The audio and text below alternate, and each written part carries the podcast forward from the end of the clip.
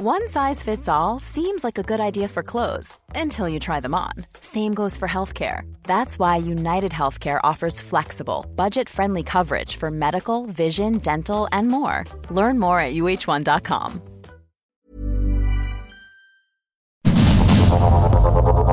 Heraldo Media Group presenta Sergio Sarmiento y Lupita Juárez. Información veraz y oportuna con un toque personal y humano por el Heraldo Radio, donde la H suena y ahora también se escucha.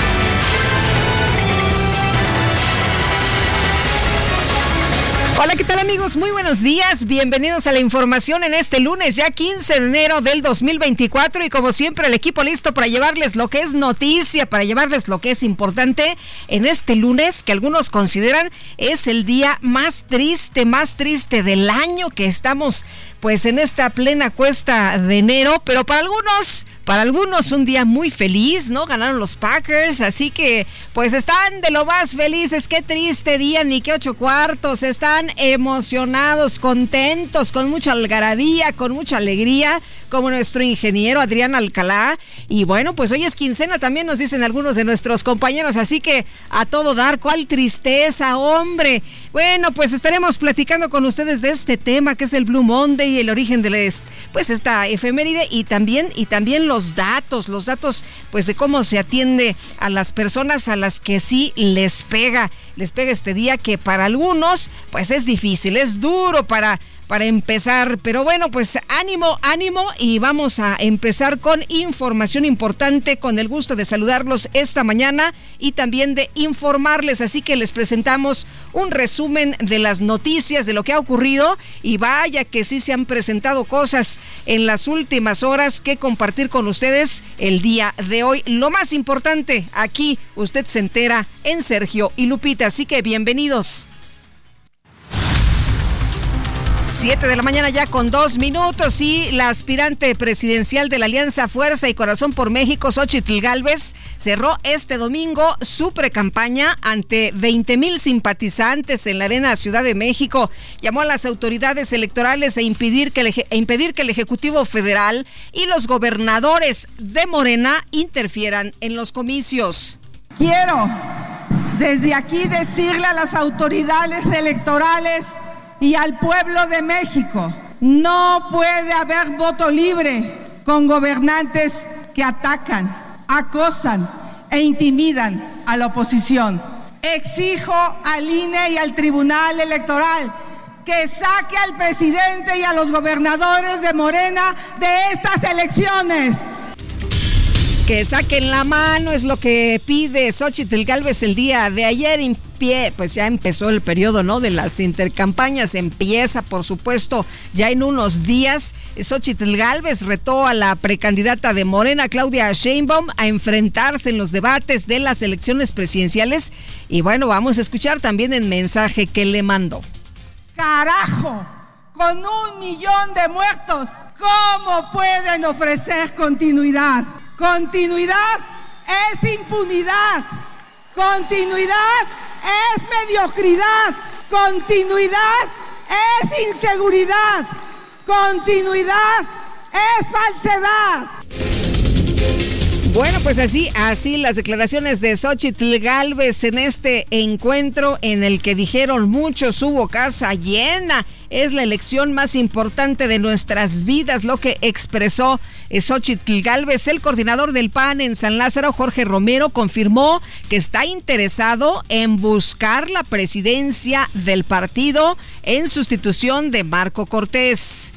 Y el dirigente nacional del PRD, Jesús Zambrano, consideró que la disputa entre el PRI y el PAN en Coahuila es un hecho aislado que no ha impedido las negociaciones de la alianza opositora en otros estados del país.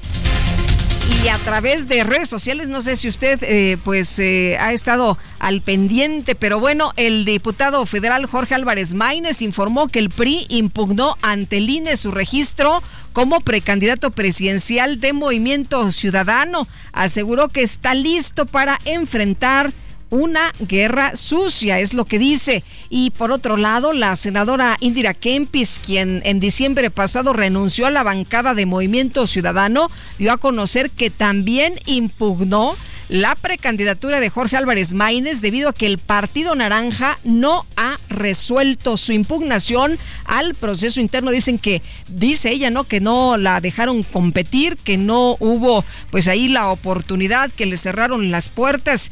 Y bueno, por otra parte, la Coordinación Nacional de Movimiento Ciudadano anunció que Álvarez Maínez va a concluir su pre-campaña el próximo 18 de enero, el próximo 18 de enero con un evento masivo en la explanada cultural de Monterrey, Nuevo León. Así que tuvo, ¿qué será? Como unos ocho días, ¿no? Unos ocho días de precampaña, porque apenas, bueno, pues acaba de arrancar. Y en un encuentro con simpatizantes en Yautepec, Morelos, la precandidata presidencial de Morena, Claudia Sheinbaum, criticó el acuerdo político entre el PRI y el PAN en Coahuila. Sin embargo, fue interrumpida por gritos de los asistentes en contra del gobernador Cuauhtémoc Blanco. En el papel hay que saber para que se sepa, compañeros, respeto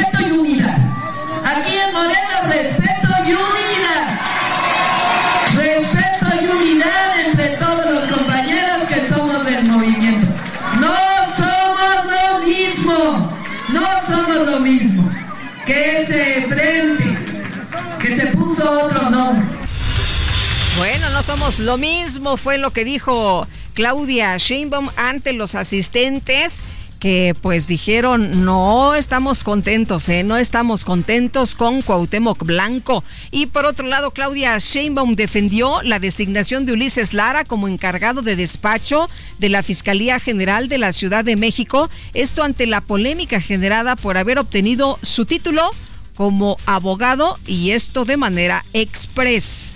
Ulises tiene, cumple con todas las credenciales para quedarse como encargado del despacho, todas, todas las credenciales pero pues es parte de lo que ahora están sacando. Ya él mismo lo aclaró eh, recientemente en un comunicado, en un video, de que lo que está saliendo pues es falso. Bueno, por otra parte, el jefe de gobierno de la Ciudad de México, Martí Batres, rechazó haber trabajado con Ulises Lara y Fernando Horacio Cordero, director del Centro Universitario Cúspide de México, este que le expidió el título a Ulises Lara como abogado durante la administración de Andrés Manuel López Obrador como jefe de gobierno del Distrito Federal. Y es que algunas eh, versiones señalaban que pues eh, el eh, director del Centro Universitario Cúspide de México había trabajado con Ulises Lara, pero que también había sido chofer de Martí Batres y que, bueno, pues ahí estaba la relación entre ellos tres y por eso pues eh, la agilidad, ¿no? Para recibir el título de Ulises Lara, pero dice el jefe de gobierno de la Ciudad de México, Martí Batres, que esto no es así. El Tribunal Electoral del Poder Judicial de la Federación va a analizar esta semana si confirma una multa de 68 millones de pesos impuesta por el INE a Morena por irregularidades contables en el proceso de selección de Claudia Sheinbaum como su abanderada presidencial. Y la consejera presidenta del INE, Guadalupe Tadei, pues ha estado muy activa este fin de semana después de que el Tribunal Electoral de Mónica Soto pues dio luz verde, designó la presidenta del INE como encargado de despacho de la Dirección de Servicio Profesional Electoral Nacional a Roberto Félix, quien en diciembre pasado fue rechazado como encargado de la Secretaría Ejecutiva por carecer de experiencia para el cargo, pero bueno, pues llegó con la consejera Guadalupe Tadei, trabajó con ella precisamente allá en Sonora. Y bueno, además la consejera presidenta Guadalupe Tadei nombró a Félix Manuel de Drasdefer Coronel como encargado de despacho de la Unidad Técnica de Servicios de Informática. En un video grabado desde la zona arqueológica de Chichen Itza en Yucatán, el presidente López Obrador afirmó que los mexicanos se han salvado de circunstancias difíciles. Esto gracias a su reserva de valores culturales, morales y espirituales. Esa es la prueba fehaciente.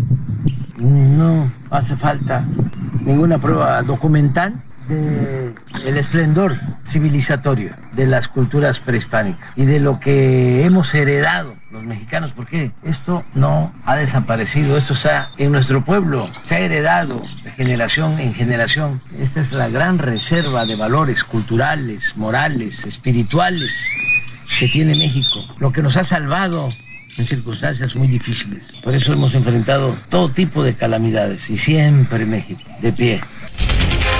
La Fiscalía General de Tabasco informó que a partir de un trabajo de colaboración entre el gobierno estatal, la Guardia Nacional, el Ejército y la Comisión Nacional Antisecuestro, se localizó con vida a ocho jóvenes colombianas que habían sido reportadas como desaparecidas. En un video, pues se señaló por parte de una de ellas que estaban allá de manera voluntaria, que se enteraron que pues la estaban buscando por todo México, pero que estaban bien y que estaban allá de forma voluntaria. Por cierto que la Fiscalía Estatal señaló que hasta el momento no se puede determinar que las ocho jóvenes hayan sido privadas de su libertad o estuvieran retenidas en contra de su voluntad. Elementos de la policía y la Fiscalía de Yucatán desplegaron un operativo de alerta para localizar y en su caso detener a Saulo David Sánchez, alias el jaguar, presunto implicado en el caso de las jóvenes colombianas. Y este fin de semana se reportó un nuevo desfile, desfile por llamarlo de alguna manera, de integrantes del cártel de Sinaloa en Chiapas sobre la vía que conecta el municipio de Bellavista con el de Siltepec.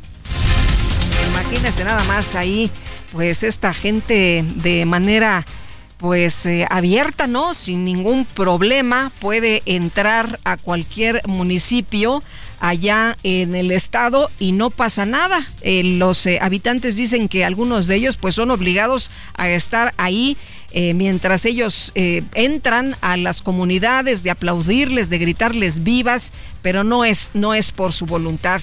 Y pobladores del municipio de Benavista de Cuellar Guerrero denunciaron que hombres armados, sí, hombres armados secuestraron a nueve personas en la comunidad de Santa Fe, de Petlapa, que entraron a los domicilios y que se llevaron a estas personas. Pero bueno, pues eso no es todo. Fíjese usted que ya van varios días sin transporte público en Acapulco Guerrero por los ataques armados contra los choferes. La Guardia Nacional de plano ha instrumentado un operativo de apoyo a los ciudadanos. Sí, se han convertido pues ahí en eh, choferes, en eh, choferes urbanos con tres rutas de transporte en el puerto, pero no se preocupe porque nos aseguran que la Guardia Nacional también aparte de choferear, están realizando labores de seguridad. El asunto es que ya van varios días y tras las amenazas, pues eh, en algunos casos han quemado eh, los autobuses, ¿no? Y les han dicho a los choferes o te caes con lo que te pedimos de cuota o ya sabes lo que te va a pasar. Y lo que ha pasado en ocasiones anteriores es que les queman las unidades, pero también han asesinado a los choferes ante esta situación de amenazas y obviamente pues de miedo eh, mejor decidieron no prestar el servicio y Acapulco se quedó sin transporte público. Así que, bueno, pues la Guardia Nacional le entró al quite, aunque esta no es su labor, una manera de apoyar a la ciudadanía, pero bueno, pues nos dicen que también están realizando labores de seguridad. Este fin de semana entró en vigor el acuerdo del gobierno de la Ciudad de México con el que el Zócalo y tres vialidades aledañas se convierten en espacios peatonales. Sin embargo, este ordenamiento exenta a los visitantes de Palacio Nacional, a la Suprema Corte de Justicia y también el antiguo Palacio del Ayuntamiento. La madrugada de este domingo, más de 300 migrantes fueron, pues, em, rescatados de una bodega en el municipio de Coaxomulco, Tlaxcala, donde presuntos traficantes de personas los retenían. Estaban en calidad prácticamente de secuestrados, ahí estaban escondidos. El Departamento de Seguridad Nacional de los Estados Unidos informó que el gobierno de Texas negó el acceso de agentes federales a un tramo de frontera de la frontera con México cuando intentaban rescatar a tres migrantes que pues se ahogaron ahí en el río Bravo. El senador republicano Marco Rubio anunció su apoyo al expresidente Donald Trump en la contienda por la candidatura presidencial de su partido. Señaló que es necesario realizar acciones extraordinarias en contra del gobierno del presidente Joe Biden. Guatemala, qué barbaridad, se la hicieron muy, muy cansada después de varias horas de retraso y tensión entre las diferentes fuerzas políticas. El Congreso finalmente sí se pudo y tomó protesta al nuevo presidente del país, Bernardo Arevalo. ¿Jura usted fortalecer el Estado de Derecho y para el efecto cumplir, respetar y velar por el cumplimiento de las leyes de la nación? Sí, juro. ¿Jura usted cumplir con amor patriótico el cargo de presidente de la República para el cual ha sido electo? Sí, juro. Si así lo hiciere, la patria lo premia. Si lo contrario, la historia y el pueblo de Guatemala se lo exija y demande. En nombre del Congreso de la República y del pueblo de Guatemala aquí representado, queda usted legal legítima y solemnemente en posesión del cargo de presidente de la República de Guatemala para el periodo constitucional 2024-2028.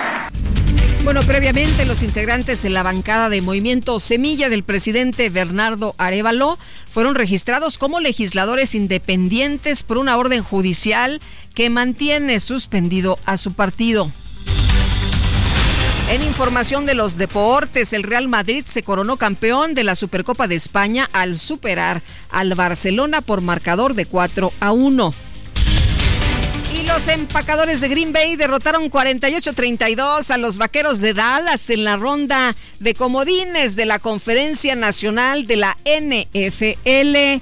Y bueno, pues aquí, aquí de fiesta, aquí de fiesta, brincando de alegría, nuestro ingeniero Adrián Alcalá pues muchas felicidades.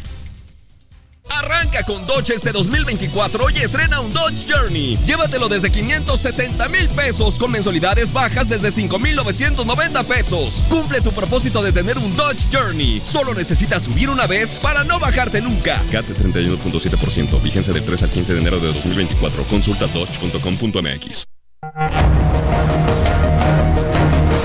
Las destacadas de El Heraldo de México.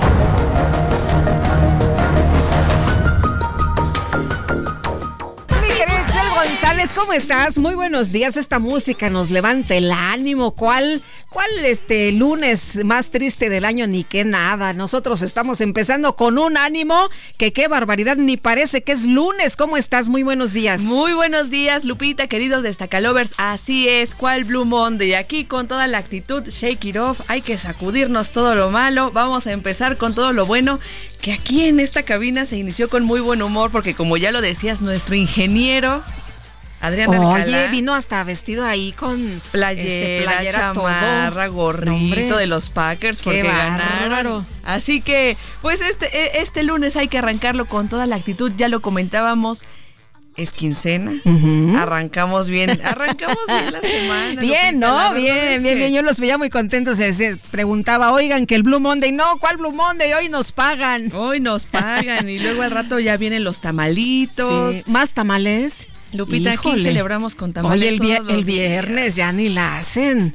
Este, espérense al 2 de febrero, ¿no? No, de veras que ya no nos cabe el vestido, man. Es que ya estábamos muy contentos y nuestra productora nos trajo de mole, de rajas, de verde, hasta de hasta dulce. de dulce, sí, sí, sí. Hubo de dulce, entonces no, y ya sabes que nosotros preparados para la Candelaria, entonces vamos haciendo Estamos la prueba. entrenando, ¿no? Estamos, entrenando la, la, prueba de los diferentes tamales que hay que venden por aquí. Nos convertimos ya en catadores de tamal. Aquí en Luis Carracha hay unos tamales, en la empresa hay otros tamales sobre Félix Cuevas hay otros dos tamales. Entonces estamos haciendo la prueba para ver cuáles van a ser los ganadores este próximo 2 de febrero. Y Lupita, es Blue Monday, es lunes, pero también traemos mucha información. Así que comenzamos con las destacadas del Heraldo de México. En primera plana, comisionados INAI, somos incómodos al poder desde 2002. Los cuatro funcionarios señalaron la importancia del derecho a la información y reiteraron su defensa ante la propuesta del Ejecutivo Federal de desaparecer al instituto. País, presidente, elogia cultura y su potencial, potencial, perdón, valores del país le permiten resistir a calamidades. Ciudad de México, Venustiano Carranza innova en programas para lluvia. El objetivo es darle agua a los vecinos que sufren de escasez. Estados en Michoacán debilitan brazo armado, autoridades federales y estatales confiscan ahora laboratorio para fabricar explosivos. Orbe, Ecuador, militares toman las cárceles, liberaron a más de 200 guardias penitenciarios que estaban retenidos. Meta Liga MX siguen con la inercia. Los universitarios arrancan con victoria el torneo tras incorporar a nuevas piezas. Y finalmente, en mercados, cifras a 2023, ocupación hotelera en 59.6%. Sector informó que aumentó 3.1% de enero a noviembre. Lupita, amigos, hasta aquí las destacadas del Heraldo. Muy feliz lunes. Muchas gracias, muchas gracias, Itzel. Igual para ti, muy buenos días y muy feliz lunes. Son las 7 ya con 21 minutos. Bueno, y estamos escuchando Bésame mucho, es el pues eh, queridísimo Luismi, ¿no? Para muchos el sol. No lo vamos a estar escuchando a él todo el día. Lo que pasa es que hoy es Día del Compositor y estaremos escuchando precisamente en este homenaje diferentes intérpretes y muchas de las canciones que han formado parte de nuestra historia musical a lo largo de nuestra vida gracias a los compositores. La compositora de esta, Consuelito Velázquez, por supuesto la hemos escuchado, esta Bésame Mucho, en eh, diferentes interpretaciones, hasta los Beatles, ¿no? Pedro Infante, en fin, y en esta interpretación, el gran Luismi. Bésame mucho. Bueno, y vámonos con información de último momento. Fíjese usted que un tribunal iraní condenó a la Premio Nobel de la Paz, Mohammadi, a 15 meses de prisión. Otros otros 15 meses de prisión.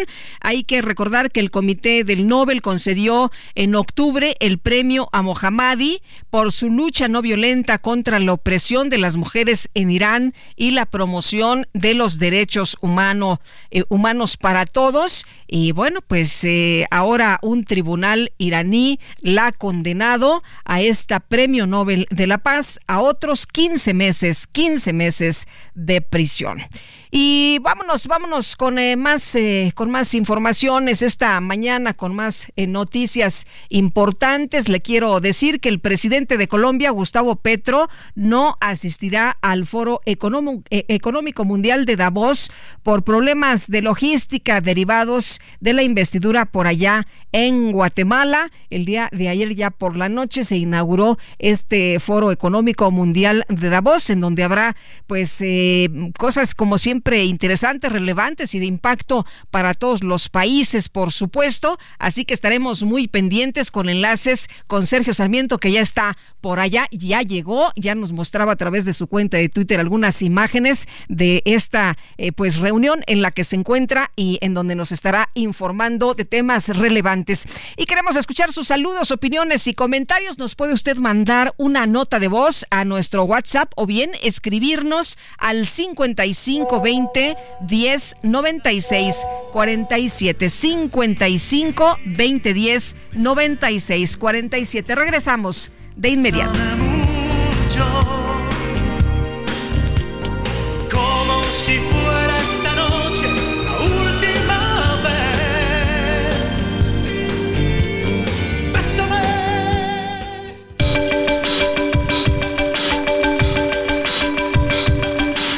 Sergio Sarmiento y Lupita Juárez quieren conocer tu opinión, tus comentarios o simplemente envía un saludo para ser más cálida esta mañana. Envía tus mensajes al WhatsApp 55 20 10 96 47.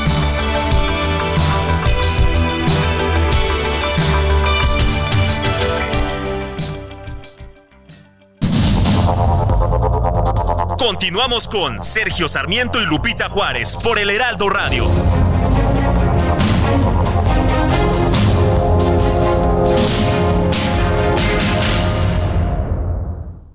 Ya se acerca Expo Mueble Internacional. Acompáñanos del 14 al 17 de febrero e inspírate con su amplia variedad de muebles de estilo residencial, de oficina, para hotelería, colchones, decoración, mobiliario infantil en más de 500 empresas expositoras. Más información en www.expomuebleinternacional.com.mx. El Día del Compositor se celebra cada año el 15 de enero con el objetivo de reconocer a todos los compositores en su trabajo y esfuerzo para componer, escribir y crear música.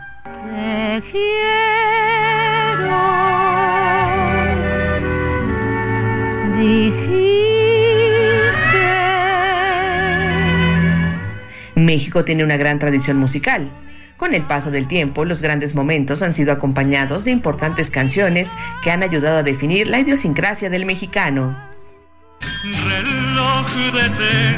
Tu camino, porque mi vida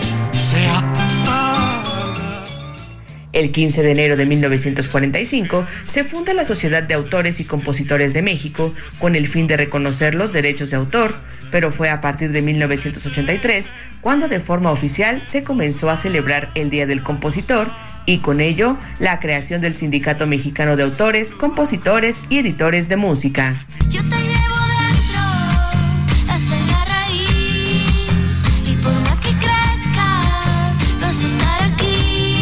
Entre los creadores más reconocidos que ha dado México están Roberto Cantoral, Consuelito Velázquez, José Alfredo Jiménez, Juan Gabriel, Armando Manzanero, Agustín Lara, Manuel M. Ponce, Silvestre Revueltas, Carlos Chávez, José Pablo Moncayo, Joan Sebastián y Natalia Lafourcade, entre muchos otros.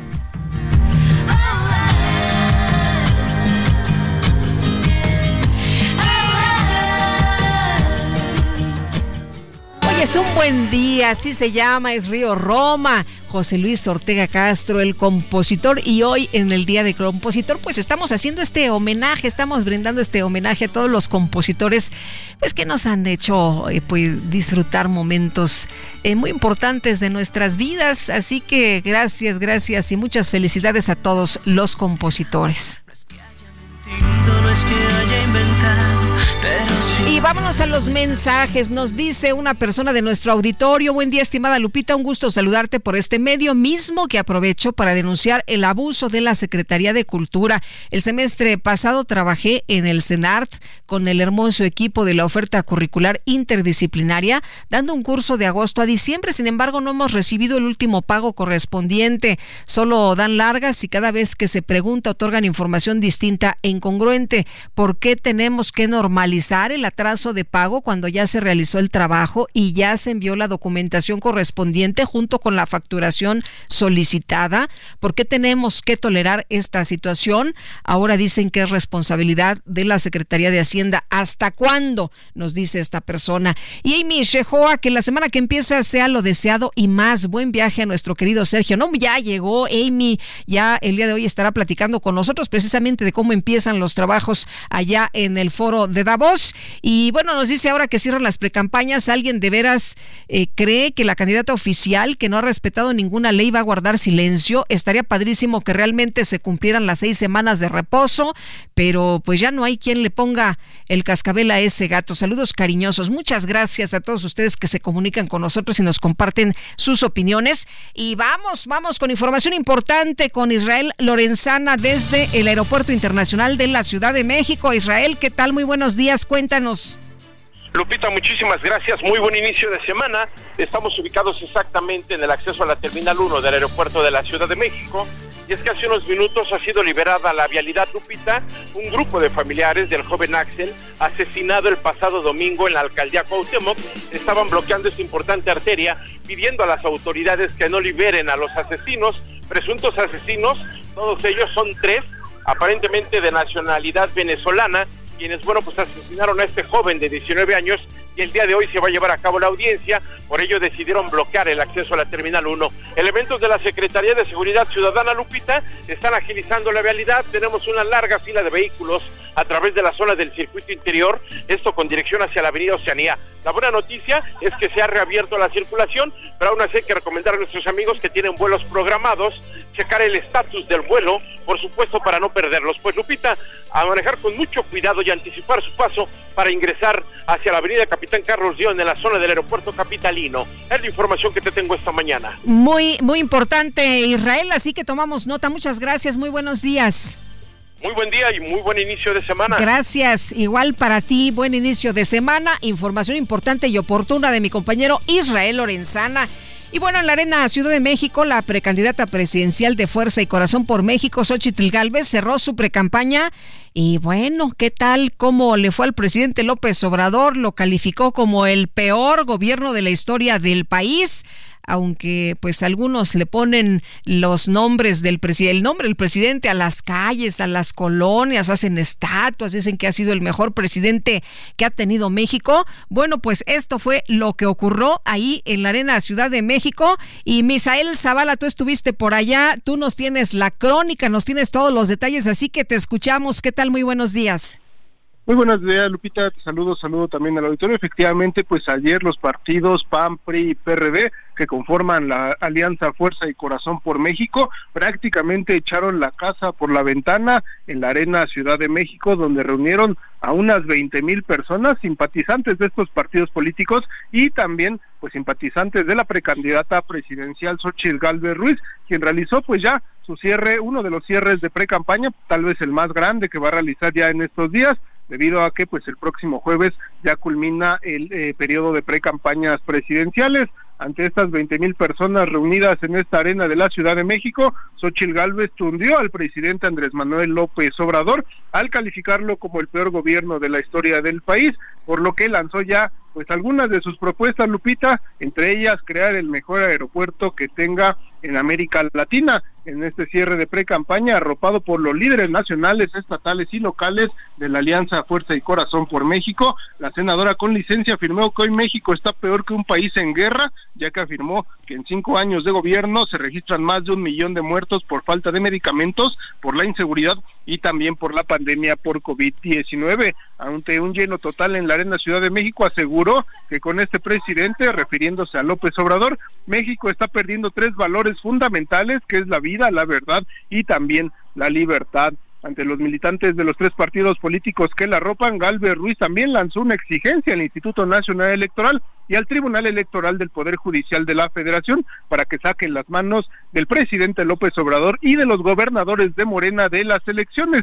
Incluso la hidalguense Lupita advirtió que viene una elección injusta y dispareja con todo el poder y el dinero del Estado en la contra de eh, pues esta alianza de fuerza y corazón por México. En ese sentido también, entre algunas de sus propuestas que ya lanzó de pre-campaña, están pues buscar garantizar el cumplimiento de la ley, apostarle a las energías limpias, invertir para enfrentar la crisis del agua, apostarle a la educación, construir buenas carreteras y buenos aeropuertos. También prometió incluso hacer más y mejores metros en la Ciudad de México y tener el mejor aeropuerto que tiene que tenga América Latina. Lupita, hasta aquí la información. Bueno, ese no es el AIFA, ya lo, había prometido el presidente, ¿no? Que sería eh, eh, el mejor aeropuerto del mundo incluso. Pues parece, Lupita, que ya le van a hacer competencia también en esta situación al presidente López Obrador. Ahora eh, Xochitl Gálvez pues también lanza esta propuesta. No dio más detalles debido a que pues únicamente eh, dio este mensaje. Fue una oradora única, no hubo otro orador en el en este en este cierre de pre-campaña. Ella eh, habló por unos 40 minutos, habló de estas propuestas, pero prácticamente eh, gran parte de su discurso lo dedicó a atundir al presidente López Obrador y también a la administración federal y todas las eh, cosas que ha realizado en temas de seguridad, de empleo, de educación y también de salud. Muy bien, muchas gracias por el reporte, Misael. Muy buenos días.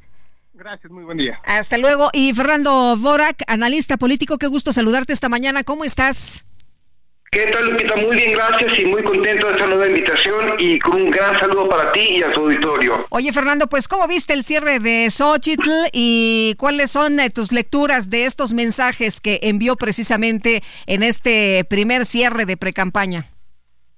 Bueno, fue un, fue un evento lucido, en realidad hay que reconocerlo. Eh, llenó Lleno total, ¿no? lleno total, muy lucido, muy bien organizado y obviamente eh, está muy hecho para el público al que se dirige, es decir, una arena, estamos hablando de reflectores, estamos hablando naturalmente de algo muy emocionante, pero aquí hay varias cosas que sí me gustaría señalar. En primer lugar, sigue estando muy colgada del presidente. Y bueno, todos sabemos que el presidente va a intervenir muchísimo en las campañas, pero no va a estar en la boleta. Eh, y está muy colgada también de los símbolos de esa persona que gobierna. Y en realidad necesitamos, necesitaríamos o se esperaría que Xochitl hablara de un futuro, mientras también especialmente Claudia Sheinbaum está hablando del segundo piso de la transformación. ¿Qué viene después de eso? Sería imaginar un país que viene después de una persona tan disruptiva.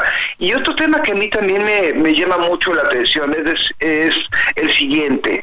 Tiene un discurso obviamente muy poderoso, obviamente muy bien hecho, muy bien estructurado, pero hay un tema muy muy serio que necesitamos considerar, la credibilidad de los actores políticos. Y Social tiene en este en este cierre de campaña el gran lastre de, de los propios partidos que la apoyan. No fue hace, no fue hasta hace unos días cuando fue el escándalo de Marco Cortés respecto al acuerdo de coalición de Coahuila. Eh, los partidos tienen una muy mala imagen y no está haciendo algo para desmarcarse. Y ese tema le puede restar credibilidad a su candidatura. No se trata solamente de que tenga las mejores ideas, sino de que esas ideas seduzcan a la imaginación de la ciudadanía. Y para seducir necesita ser creíble. Podemos tener un discurso muy a la altura de Martin Luther King si queremos, pero si la persona no tiene credibilidad, en dos días va a ser una anécdota. Y al contrario, tuvimos un candidato hace seis años que propuso vender el avión presidencial, eh, mudarse a Palacio Nacional, acabar con las pensiones de los eh, expresidentes, pero aun cuando sabemos que eran propuestas chatarra, era creíble y ganó la presidencia.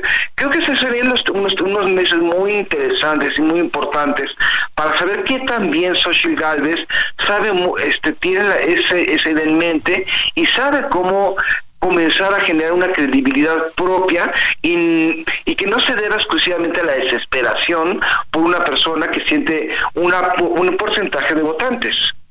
Eh, Fernando, ¿cómo viste esta parte en la que dice ella que pues será una elección injusta y dispareja? Que eso podría ser a lo mejor uno de los eh, de los mensajes eh, más que, que, se podrían posicionar mucho más, ¿no? Es un mensaje corto, es un mensaje que puede impactar, es un mensaje pues como estos que, que daba el presidente de la República que pues a la gente se le pueden quedar una elección injusta y dispareja. Es definitivo, coincido contigo con, que va a ser una elección justa y dispareja. Creo que Morena se ha asegurado de no dejar cabos sueltos para que esta sea en la mayor parte una elección de Estado. Eh, pero eso es una, pero, pero el tema de la, del, de la injusticia de las elecciones en el terreno disparejo ha sido un discurso de toda la oposición desde los años 70, que creo que los dos nos, eh, nos acordaremos de las campañas de López Portillo, de la Madrid, Salinas, y si quieren que, que esto sea creíble, sea algo nuevo, necesitamos hablar de algo. ¿Por qué deberíamos nosotros como ciudadanía en conjunto tener una autoridad electoral imparcial? Creo que no es tanto de no es tanto quejarse de lo que ha el gobierno, sino cómo relanzar los logros de 30 años. Y lamentablemente eso, aunque es cierto, sigue estando dentro de los discursos viejos de una oposición que se esperaría que haya evolucionado en 30 años de transición democrática. Y Fernando, ¿cómo ves eh, el escenario para Claudia Sheinbaum? Ella lo va a hacer este cierre de precampaña en eh, el Monumento a la Revolución, donde haya estado eh, varias ocasiones, donde ha acercado a muchísima gente, donde gobernó precisamente aquí en la Ciudad de México, y el de Movimiento Ciudadano de Jorge Álvarez Maínez, que tendrá pues escasos días para hacer precampaña. Claudia la tiene muy fácil, es decir, no es tanto por ella, no es tanto por su carisma, no es tanto por su capacidad, sino porque del otro lado están cometiendo muchos errores. Y gracias a eso Claudia va en una posición bastante cómoda. Y obviamente también eh, lo único que está haciendo en estos momentos es jugar según el manual de campaña. Eh, no, ha, no ha hecho un gran despliegue de publicidad, no ha hecho su cambio, su cambio de, imagen ha sido bueno, pero no es algo espectacular. Y ella realmente tiene, la tiene muy fácil mientras siga habiendo una campaña en la oposición como la que tenemos. Y Álvarez Maínez es la gran pregunta, es decir, eh, sí, todo el mundo queremos un Macron mexicano, un Boric mexicano, pero no pero una persona joven no significa que tengamos alguien, de, alguien similar. Y en ese sentido también se, se va a ir a, Monterrey, obviamente para recibir el bastón de mando simbólico o los fosfotenis eh, de, Samuel García para comenzar a tener cierto discurso de legitimidad, pero creo que va a ser una gran pregunta si, si Movimiento Ciudadano con esa candidatura va a, va a llegar al 10% que aspiraba o si se va a tener que conformar con su piso que está alrededor del 5 o 6%. Ahora, Fernando, vimos ayer en redes sociales este mensaje tan atractivo y creo que eso sería como una de las fortalezas, pero no sé si les alcance, ¿no? Los mensajes son pues eh, muy divertidos, muy entretenidos, muy llamativos, esto de que pues le pasa la estafeta a través de los tenis Fosfo Fosfo, eh, Samuel García a Jorge Álvarez Maínez, pero no sé si eso le alcance.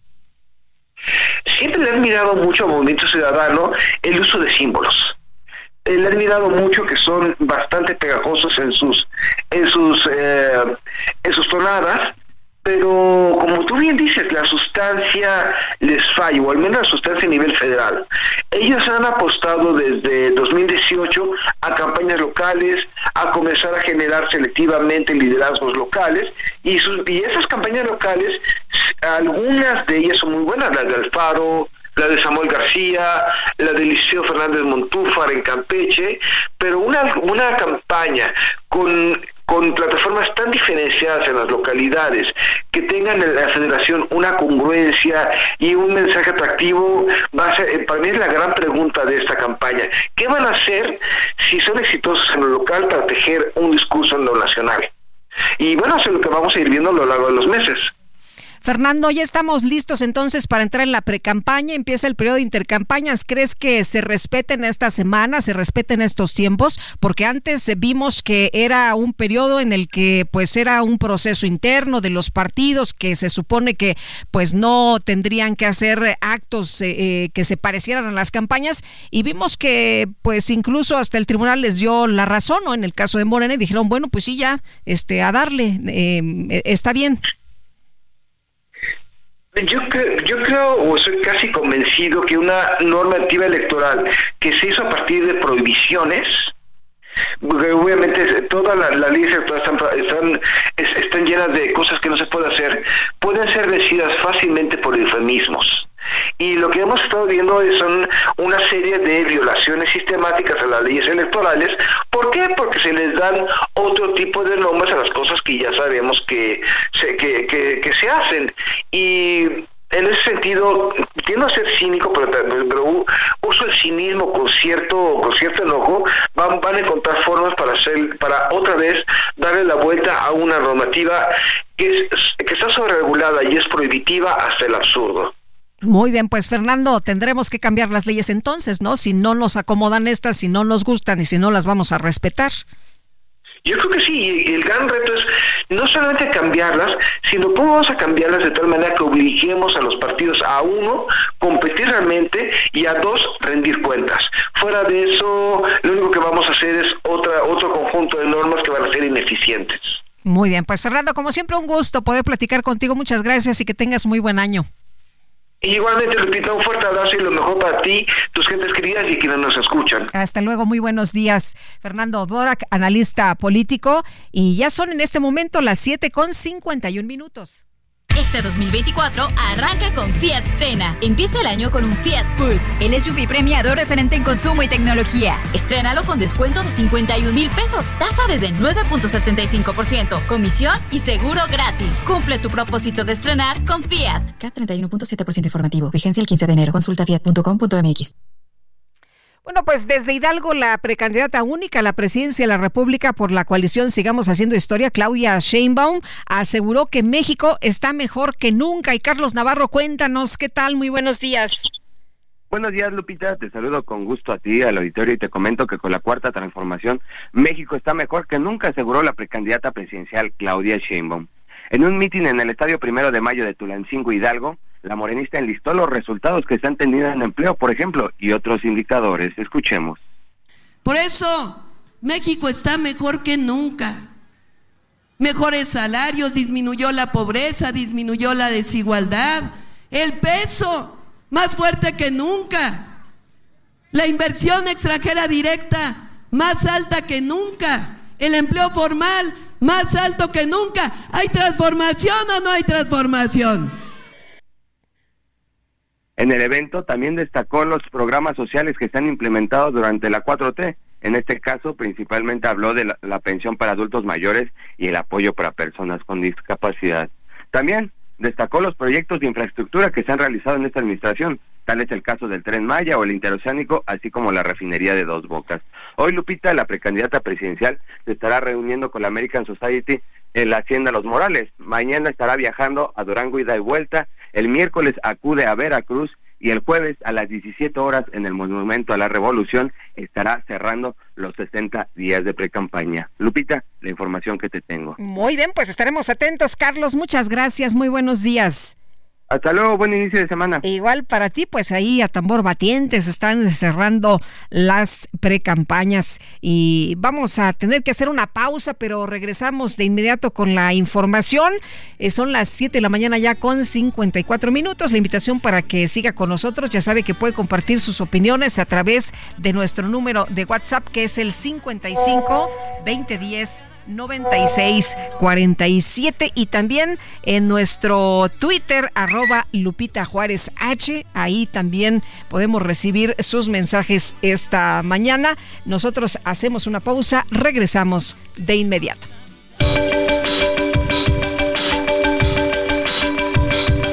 Para Sergio Sarmiento, tu opinión es importante. Escríbele a Twitter en arroba Sergio Sarmiento.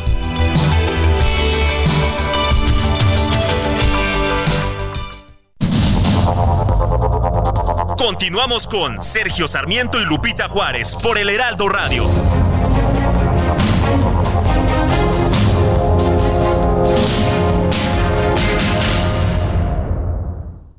Este 2024 arranca con Fiat Strena. Empieza el año con un Fiat Pulse, el SUV premiado referente en consumo y tecnología. Estrénalo con descuento de 51 mil pesos, tasa desde 9.75%, comisión y seguro gratis. Cumple tu propósito de estrenar con Fiat. K31.7% informativo. Vigencia el 15 de enero. Consulta fiat.com.mx.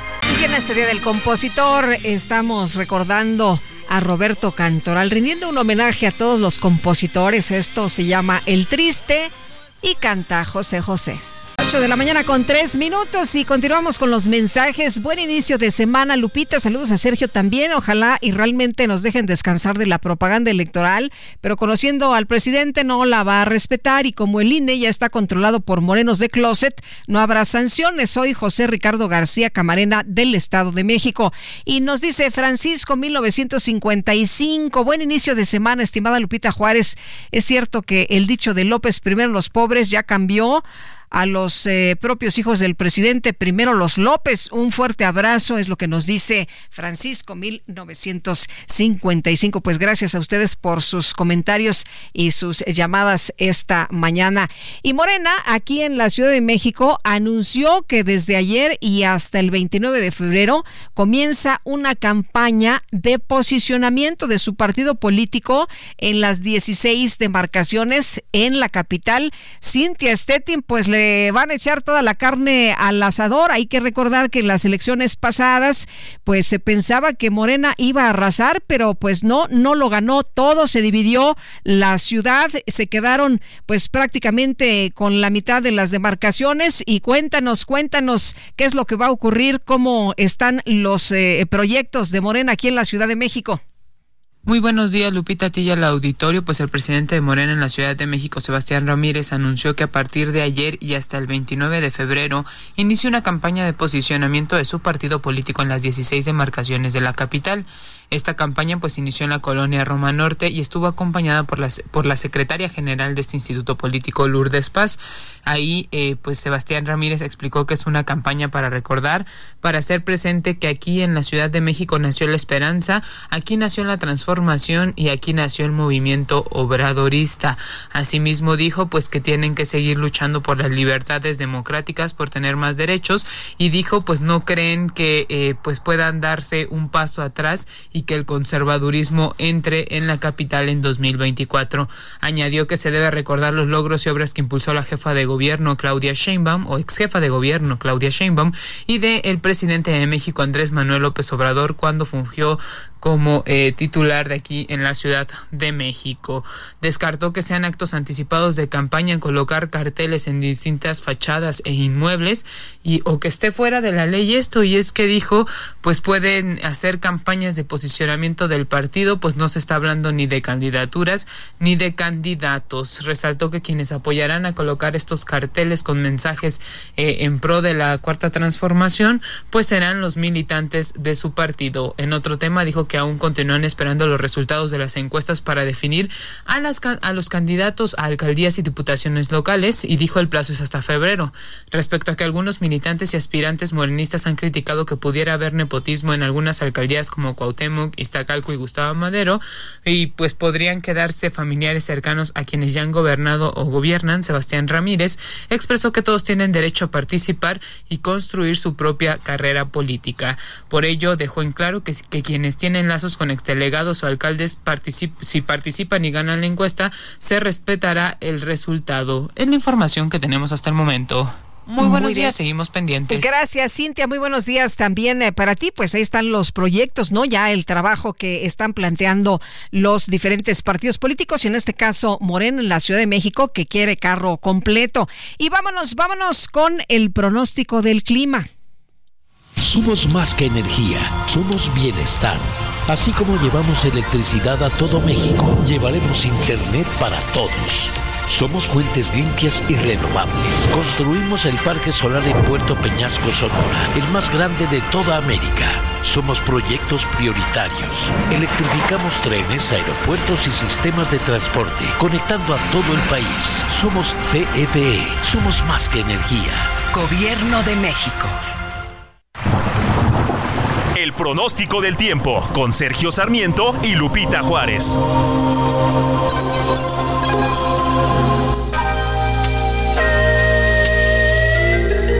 Patricia López, qué gusto saludarte esta mañana. Cuéntanos cómo nos va a tratar el clima en las próximas horas y muy distinto a lo que se está viviendo allá en los Estados Unidos, ¿no? Con estas tormentas invernales impresionantes.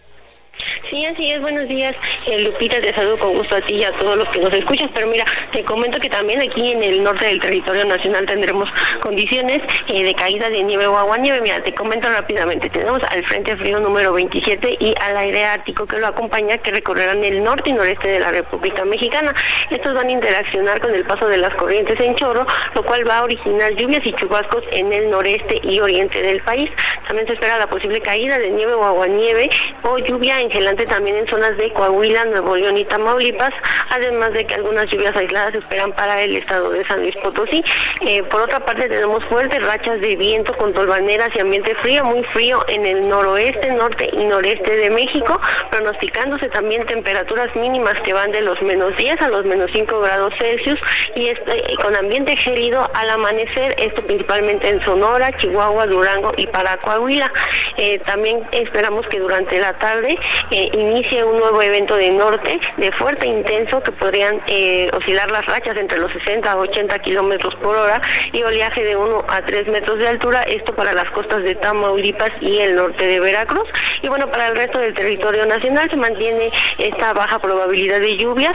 Eh, prácticamente tenemos también lo que fue el frente número 26, lo cual también ya dejó de afectar al territorio nacional. Lupita, aquí en la Ciudad de México, bueno, cielo despejado, ya para la tarde se esperan algunas eh, nubes, pero bueno, tampoco están esperándose precipitaciones en cuanto a las temperaturas, la máxima entre los 25 a los 27 grados Celsius y la mínima podría oscilar entre los 9 a los 11 grados Celsius, Lupita. Este es el reporte desde el Servicio Meteorológico Nacional. Muy bien, Patricia, muchas gracias, muy buenos días. Hasta luego. Hasta luego. Bueno, y la Fiscalía General de Guerrero investiga la desaparición de nueve personas que fueron privadas de la libertad por civiles armados, esto en la comunidad de Santa Fe, Tepatlapa. Y Carlos Navarrete, nos tienes todos los detalles. Cuéntanos, ¿qué tal? Muy buenos días, Carlos. Lupita, buenos días, buenos días al auditorio. Efectivamente, como comentas, el día de ayer la Fiscalía General del Estado dio a conocer que investiga la desaparición de nueve personas que fueron privadas de su libertad por civiles armados en la comunidad de Santa Fe, Tepetlapa, perteneciente al municipio de Buenavista de Cuellar, en la región norte del estado. A través de un comunicado, la dependencia dio a conocer que a través de la Fiscalía Especializada en Materia de Desaparición Forzada, inició una carpeta de investigación por el delito de desaparición cometido por particulares en agravio de nueve hombres de nombre Israel, Juan Manuel, Carlos Emanuel, Rubén, José Manuel, Alfredo, Rodolfo y Santiago. Refirió que agentes de la Policía Investigadora Ministerial, del Ejército, de la Guardia Nacional y de la Policía del Estado se trasladaron al, al poblado tras recibir el reporte de que sujetos armados irrumpieron en un domicilio de donde se llevaron a las víctimas. Ante este hecho, autoridades federales y estatales han montado un operativo de búsqueda, mismo que se informó se mantendrá hasta la localización de las nueve personas. Comentarte que de acuerdo con medios locales, el hecho ocurrió la noche del sábado en un domicilio del poblado de Santa Fe, Tepeclapa, en el que se celebraba un convivio, hasta donde llegaron hombres armados, quienes se llevaron por la fuerza a los ahora desaparecidos, entre los que se reportan a menores de edad. Hasta este momento se desconoce si hay avances en las investigaciones y también cuál fue el móvil por el cual se llevaron a estas nueve personas. Hasta que me reporte, Lupita. Buenos días. Eh, la situación muy complicada, Carlos Navarrete, no solo, no solo es este tema eh, que hay que resolver, también está el de las amenazas, ¿no? Los transportistas, ¿cómo van las cosas por allá? Eh, ¿Se regulariza ya el transporte público? Efectivamente, en el puerto de Acapulco hubo un problema la semana pasada. transportistas detuvieron sus actividades debido a amenazas de la delincuencia organizada. Poco a poco se ha ido restableciendo el servicio. Hay pocas unidades de transporte público, pero ya comienza a fluir un poco más. Y también hay que decir que personal del ejército, personal de la policía del estado han proporcionado sus propios vehículos para poder trasladar a las personas de un punto a otro en el puerto de Acapulco. Muy bien, pues muchas gracias por el reporte. Muy buenos días, Carlos. Buenos días, Lupita. Hasta luego. Bueno, y reportan que 16 hospitales tienen 100% de ocupación para sus camas, de sus camas para COVID. La Secretaría de Salud informó que hasta el 12 de enero, pues se dio a conocer que precisamente la situación era eh, de atención a pacientes, atención general de pacientes con COVID. Y vamos a platicar de este tema con el doctor Francisco Moreno, médico internista e infectólogo del Centro Médico ABC. Eh, doctor, qué gusto saludarte. ¿Cómo estás? Muy buenos días. Buenos días, Lupita. Un gusto estar contigo y con tu auditorio. Oye, pues eh, cuéntanos, esto se deriva después de las reuniones que tuvimos, ¿no? El, el fin de año. Sí, pues son una serie de factores. Eh, evidentemente la convivencia del fin de año, como bien lo dices tú. También el hecho de que hemos pues bajado mucho la guardia, eh, contrario a lo que pasaba anteriormente en esta época, eh, la gente pues ya no la ves usando cubrebocas ni siquiera en, los hospitales. Eh, y por otro lado también pues el frío hace que estas infecciones respiratorias sean mucho más comunes y de esta forma pues empieza a haber repunte no solamente COVID sino también influenza y, algunas otras infecciones respiratorias que luego provocan coinfecciones, es decir, que una persona tiene una infección de COVID e influenza al mismo tiempo, o de COVID y virus incisional respiratorio, y eso hace que los cuadros sean mucho más complicados y lleva a algunos pacientes al hospital. Oye, deberíamos ya tenerlo los ciudadanos pues como un tema importante, ¿no? Este de las medidas. Sin embargo, ¿cómo ves que el gobierno pues no ha dicho nada, no ha hecho nada? ¿Es una obligación del gobierno señalar que deberíamos eh, eh, revisar el uso del cubrebocas, eh, de, tener pues en cuenta que en estas fechas podría incrementar el número de contagios, en fin, darnos información? Mira, es, evidente que se necesita la comunicación por parte de la autoridad sanitaria que pues sabemos que desde el 2020 no lo hace y si lo hace lo hace con un tecnicismo que genera más eh, eh, problemas de entender que lo que realmente quieren comunicar. pero además de eso, pues deberían de tener la eh, pues, a disponibilidad de todos la, la, utilidad de los antivirales que siguen monopolizados por ellos que no los no los aprueban. Eh, evidentemente reforzar las medidas que son eh, de prevención, el uso de cubrebocas, sobre todo si eres una persona de, de riesgo, y, y da la impresión de que pues no pasa nada, de que no hay COVID, que no hay influenza, que no hay enfermos, que pues eh, que la gente se las arregle como pueda y, la comunicación en medicina en salud es muy importante porque no todo mundo está pues atento a los noticieros o, o lee o tiene este Twitter o ex X como le quieran llamar y pues no, se enteran. Entonces, esa falta de comunicación del gobierno me parece vergonzoso y me parece además que es una situación que pone en riesgo a muchas personas. Ellos serían los encargados de la salud de los mexicanos y realmente da la impresión que no les importa nada. Eh, Paco, eh, nos dices, bueno, pues eh, parece que no pasará nada, pero lo que estamos viendo es que al menos 16 hospitales están saturados precisamente por pacientes eh, positivos a COVID y, y enfermedades relacionadas pues con temas respiratorios. Así es, eh, aparentemente, eh, como ya no se hacen pruebas y las pruebas que se hacen son la mayor parte en farmacias o autopruebas, pues no hay un registro y pues al no haber un registro parece que no sucede esa situación, pero la forma como nos damos cuenta los que atendemos pacientes es que recibes más mensajes de que tienen personas COVID. Y segundo, empiezas a ver más hospitalizados. Y mientras más personas hay con COVID, no estamos en el 2020, eso es claro, no va a haber una saturación hospitalaria como en el 2020, no, pero hay muchos enfermos que podrían evitarse contagios y de esa forma, si tú tienes muchos enfermos al mismo tiempo, va a haber algunos que necesiten hospital y mientras más enfermos, más hospitalizados. Y aquí, pues, en lugar de tratar de prevenir que la gente se enferme para que no lleguemos a esa situación, no pasa nada, no se dice nada y pues la gente se sigue enfermando. Oye, para quienes son mayores de 60 años y que tienen diabetes, que tienen problemas del corazón, obesidad, ¿cuál es la recomendación? Que usen cubrebocas en espacios cerrados, en lugares concurridos, que traten de ventilar los espacios y algo importante no solamente para los mayores de 60, para todos. Si tienes un cuadro respiratorio, si tienes algo de tos, trata de quedarte en casa. Y si no puedes porque tienes que salir a trabajar o lo que sea, usa un cubrebocas porque ese uso del cubrebocas de esa persona que está enferma puede evitar que alguien que sí es de riesgo se enferme y acabe en el hospital. Entonces, el uso de cubrebocas no es solamente de protección, es solidario, es para tratar de evitar que yo sea una fuente de contagio de alguien que la puede pasar muy mal. Ahora, decías el tema este de las autoridades que no han liberado el uso de antivirales. ¿Por qué es tan importante? ¿Para qué sirven estos antivirales? ¿Y por qué es relevante que los pudiéramos tener ya disponibles en este momento? Mira, uno de ellos, el Paxlovid, el otro Molnupiravir, pero los estudios, por ejemplo, con Paxlovid demostraron que si eres una persona de riesgo, te da COVID y tomas el medicamento en los primeros cinco días, disminuyes en un 88% las posibilidades de llegar al hospital o de tener una enfermedad grave. Entonces, las personas de alto riesgo en otros países lo que hacen es cuando salen positivos, empiezan a tomar el antiviral y es muy similar a lo que se hace con el oseltamivir, que la gente conoce más con el nombre comercial de Tamiflu, en donde tú lo tomas y se corta, de alguna manera, por decirlo, eh, para que la gente entienda, se corta la enfermedad y no progresa. Eh, ese, ese Paxlovid, ese Molnupiravir, pues están aprobados desde eh, hace ya, eh, desde finales del 2021 en, en otros países y en México se compraron 300 mil piezas de Paxlovid, pero el gobierno decidió no liberarlas, sino las manejó en parte por hospitales que ellos designaron. De esas 300 mil piezas, ya 250 mil caducaron. No las usaron, sí las compraron y no sirvieron para nada. ¿Por qué?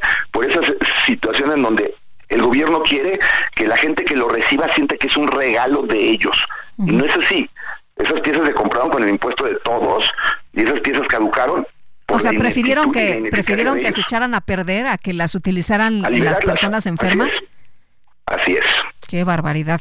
Oye, y el oseltamivir que te regresaba la vida, ¿no? Cuando te daba influenza, la verdad es que era una situación que te sentías terriblemente mal y que en cuestión de horas pues eh, eh, enfrentabas ya otra cosa, te sentías muy bien y esto pues eh, en el caso del COVID me imagino que también puede ser un tema realmente muy muy importante, Paco. Claro, es eh, eh, en los Estados Unidos, por ejemplo, si tú tenías COVID o tienes COVID, vas a la farmacia y te dan el Paxlovid. Antes incluso lo daban gratuitamente, ahora ya lo cobran, pero eh, tienes el acceso a tomar ese medicamento si sabes que eres alguien de riesgo y estás evitando, pues uno, el malestar que tiene uno, pero sobre todo el riesgo de que esa enfermedad se vaya a complicar. Esas son las medidas que deberían de estar promoviendo el gobierno, pero el silencio es absoluto. Bueno, pues eh, Paco Moreno, muchas gracias como siempre por platicar con nosotros y bueno, mientras tanto hacer lo que podamos, ¿no? De manera individual en lo que reacciona el gobierno. Ya conocemos las medidas, es llevarlas a cabo y eh, también recordar que el, el, cubrebocas no es un castigo, es una medida que nos protege y que sobre todo protege que nosotros le hagamos daño a alguien. Muy bien, pues Paco, te mando un abrazo y gracias por platicar con nosotros como siempre. Buenos días. Un abrazo, un saludo a tu auditorio. Gracias. Y vámonos ahora con el Químico Guerra. El Químico Guerra. Con Sergio Sarmiento y Lupita Juárez. Químico Guerra, ¿cómo te va? Muy buenos días. Buen inicio de semana, Lupita, lo que decía hace un momento Francisco Moreno, a quien admiro muchísimo, pues sí tiene mucha lógica y mucha razón, estamos viviendo un repunte importante. Fíjate que el domingo eh, el Departamento de Bomberos de Nueva York obliga ya a todos sus eh, integrantes a volver a usar mascarillas permanentemente por un repunte importante que hay en esa ciudad. Y bueno, hoy en día sabemos que con la movilidad que tenemos se vuelven a esparcir estas nuevas variantes en una forma muy rápida. Así que el que pueda vacunarse, que lo haga con la versión última, ¿verdad? Para que realmente sirva para algo, ¿no? Con las de, ¿cómo se llaman? Este, eh, Abdalá y Sputnik y Patria y no sé qué, que son viejitas, o sea, bueno, pues, en fin, eh, una buena noticia, Lupita, la estoy viendo aquí en este momento para todos aquellos que le dudan todavía la cuestión de cómo se está desarrollando vertiginosamente, Lupita, vertiginosamente, el que no lo quiera ver como gobernante, bueno, pues allá ellos, ¿no? El hidrógeno verde está siendo eh, verdaderamente una revolución. Fíjate que Australia, al día de hoy, da a conocer la selección a seis de los mayores proyectos de hidrógeno verde del mundo. Podían participar de todo el mundo, precisamente en Australia, para optar por 1.200 millones de euros de financiamiento inicial. Son 1.500 millones de dólares. O sea, no y esto ya, ya se otorgó, o sea, no, no es una cuestión de que se va a hacer o que es un sueño. Fíjate lo que llama, bueno, ganó el primer lugar Copenhagen Infrastructure Partners, que se llama CIP, CIP, que es una gigante danesa de las energías renovables, pero ¿quién crees que queda en segundo lugar, Lupita? La petrolera British Petroleum, una petrolera invirtiendo fuertemente y ganando concursos sobre hidrógeno verde. ¿Qué te indica esto, Lupita? Que las empresas que tienen puesta la mirada hacia el futuro, que saben que para poder sobrevivir, que para poder fortalecerse, poder mantener empleos bien remunerados, pues tienen que estar viendo hacia adelante, no hacia atrás, ¿no? bueno, pues es que están viendo, están viendo hacia, dónde va el, mundo, ¿no? Están eh, viendo el rumbo precisamente del futuro y no están aferrados a cosas que, pues, eh, al último, mi querido químico, no van a funcionar. No, pues ya están viejitas, el mundo no se queda detenido por la voluntad de alguien que se quedó atorado en los años 70, que sueña con los años 70, que sueña con un pasado glorioso, ¿no? Eso está bien, ¿no? Para una novela, pero no para gobernar y eh, eh, el gobierno este, australiano calificó esto como el mayor plan de financiación del hidrógeno verde y es definitivamente la apuesta de Australia para entrar de lleno a esta cuestión de los nuevos combustibles. Lupita, el hidrógeno verde está aquí y tenemos que reconocerlo como una realidad, sobre todo por el potencial que tiene México, Lupita.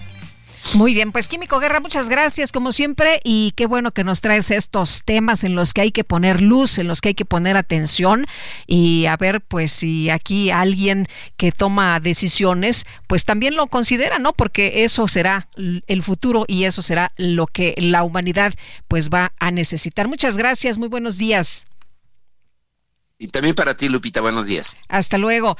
Bueno, y tenemos que hacer una pausa, pero regresamos de inmediato a la invitación para que se quede con nosotros, se entere de lo relevante esta mañana y comparta sus puntos de vista y sus opiniones. Nos puede escribir a nuestro número de WhatsApp, que es el 55 2010 96 47 55 2010 96 47. Regresamos.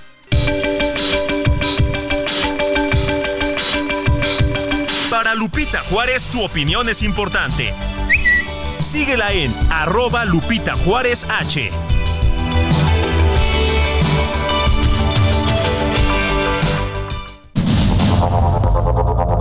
Continuamos con Sergio Sarmiento y Lupita Juárez por el Heraldo Radio.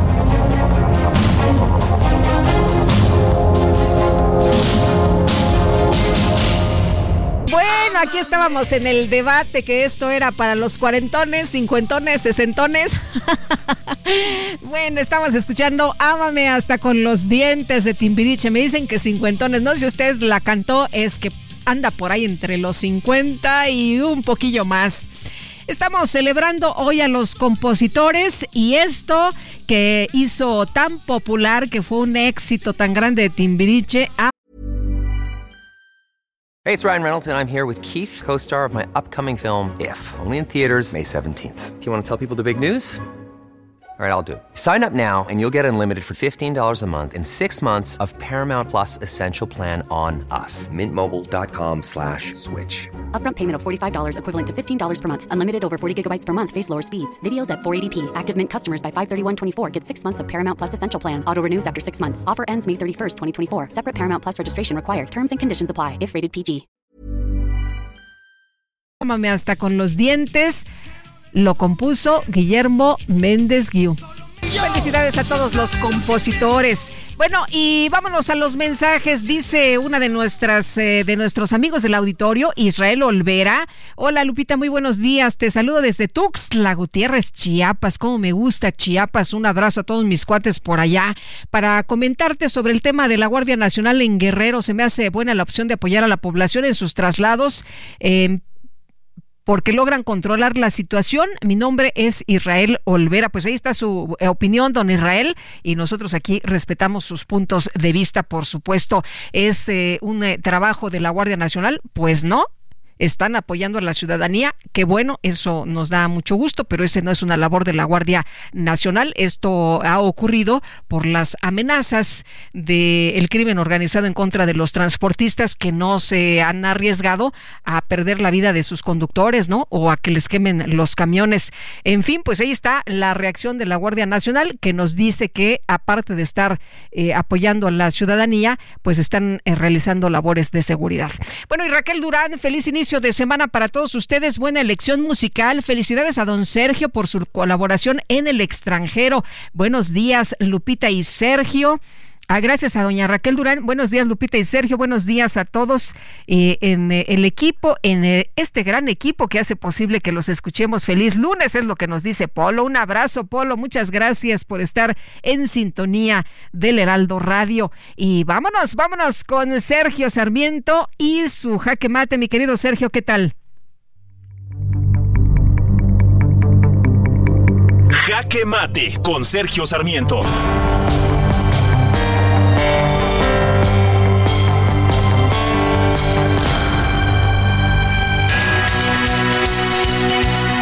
Hola Lupita, buenos días allá en México. Aquí ya son tardes en Davos, Suiza. Ayer domingo llegué a Davos y me quisieron hacer sentir como en casa, te podrás imaginar. Mientras trataba de llegar al centro de registro para acreditarme, hubo una manifestación que bloqueó durante un par de horas la única carretera de acceso a Davos, aunque finalmente todo se resolvió y pude llegar en tren. El foro sigue generando cuestionamientos y críticas, pero ya no vemos las manifestaciones de miles de personas que eran habituales hace unos 10 o 15 años. Quienes bloquearon la carretera de acceso eran unos cuantos jóvenes que protestaban por el uso de combustibles fósiles. Bueno, hoy es el primer día de actividades formales en el foro. En unos minutos más estaré en una reunión del Davos Circle en el cual se festeja a quienes llevan muchos años asistiendo al foro, como yo. Después, como todos los años, se entregarán los Crystal Awards a artistas que han tenido también trabajos excepcionales para beneficiar a la sociedad. En la parte económica, el foro comienza con un informe pesimista de su grupo de principales economistas. Están previendo que el 2024 será un mal año con problemas que surgen del creciente proteccionismo en el mundo. Habrá este año decenas de gobernantes internacionales, entre ellos Emmanuel Macron, presidente de Francia, y el presidente del gobierno español, Pedro Sánchez. Tendremos a dos presidentes latinoamericanos que tendrán sesiones plenarias, el colombiano Gustavo Petro de izquierda y el argentino Javier Milei de derecha. Desafortunadamente no habrá nadie que defienda las posiciones del gobierno mexicano. No hay un solo representante del gobierno federal, aunque de manera positiva sí va a haber tres gobernadores, los morenistas Alfonso Durazo de Sonora y la baja californiana María del Pilar Ávila y también el panista de Yucatán Mauricio Vila. En fin, Lupita, corro a mi reunión del Davos Circle, pero nos comunicamos mañana. Un fuerte saludo desde aquí, desde el Foro Económico Mundial de Davos.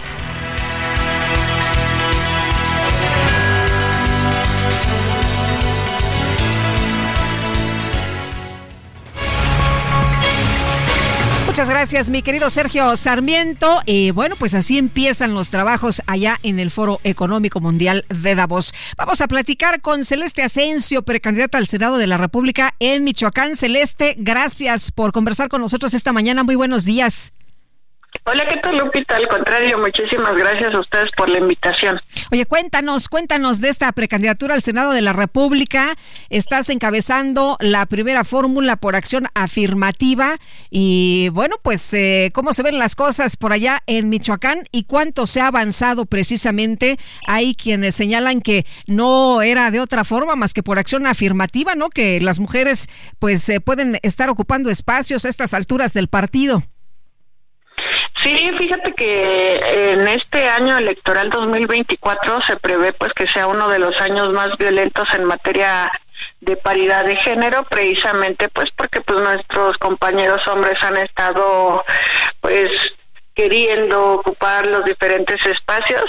Y en este caso específico que tiene que ver con el Senado de la República pues definitivamente no ha sido la excepción realmente con el perfil que represento y lo he comentado en muchísimas ocasiones, pues no es solamente un espacio que brinda que se brinda para Celeste Asensio, por el contrario, es un espacio que se está brindando a los pueblos originarios de los cuales formo parte, mi etnia es la Purépecha, se está brindando un espacio a las diversidades sexuales de la cual también formo parte al ser una mujer enamorada de las mujeres y desde luego pues también es un espacio que se brinda a las juventudes.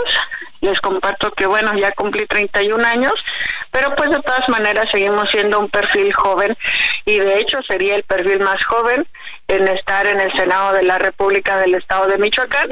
Eso este más el tema de, de género eh, en cuanto a ser mujer. Sí. Así que pues estamos partiendo muchos paradigmas acá en el estado de Michoacán y no solamente acá, sino pues prácticamente en todo, México. El, en todo el país, ¿no? Oye, eres activista, eres académica, eres abogada, eres política de la etnia indígena, eh, miembro de Morena, por supuesto, eh, para que identifiquen nuestros amigos del auditorio, luchadora por la defensa de los derechos LGBT. Em, Celeste, eh, ¿cuál ha sido la tarea más difícil? Pues mira, yo creo que eh, precisamente ha sido el hecho de que mis compañeros hombres les quede claro que la primera fórmula es para una mujer. Eh, afortunadamente entre nosotras como mujeres quienes nos registramos, aceptamos el resultado, seguimos caminando juntas y seguimos trabajando juntas. No así en el caso de mis compañeros. Entonces tengo una tarea muy grande que yo también al ser fundadora de Morena, pues tengo que estar haciendo esfuerzos para que haya una verdadera unidad entre los compañeros que tal vez no quedaron favorecidos de la encuesta y entre los compañeros que quedaron favorecidos, ¿no? Entonces, en este En este caso, pues me he estado reuniendo con los diferentes, con las diferentes expresiones al interior de nuestro partido político, incluso hacia allá afuera, y pues estamos trabajando en este tema de la unidad. Oye, pero, pero así están las leyes, ¿no? Así se aprobó desde 2021, paridad en todo, y bueno, pues eh, quien quiera participar ya sabe a qué se atiene, Celeste. Sí, efectivamente, es lo mismo que hemos estado comentando y además, este, pues otra cosa que pues yo creo que bien podría realizar un anecdotario de todas las discriminaciones que se han padecido en materia de, de género por el simple hecho de ser mujeres, algo que aunque sí está establecido en la ley, sigue ocurriendo y que es contra lo que tenemos que luchar más, ¿no? Por ejemplo, se dice mucho incluso de la misma doctora Claudia, no, pues que va ella porque es mujer, no, no, vamos nosotras porque seamos mujeres, vamos nosotras porque además de ser mujeres tenemos la capacidad y claro que tenemos también toda una trayectoria que nos dice que sí, que sí podemos y que estamos deseosos de transformar nuestro país. Ahora, eh, eh, hablando de, que sí podemos y que hemos trabajado por ello, eh, Celeste, esto que, acabas de declarar, pues tú estás señalada como pues una de las legisladoras más productivas, ¿no? en el grupo parlamentario has presentado muchas iniciativas, algunas de ellas enfocadas al bienestar y la protección precisamente de estos derechos que defiendes de la comunidad LGBT. Sí, efectivamente, en este momento te puedo decir que soy la legisladora más productiva, la legisladora número uno con mayor productividad en mi grupo parlamentario, no solamente por la cantidad de iniciativas que se han presentado, yo siempre he dicho que no sirve presentar las iniciativas si no se aprueban.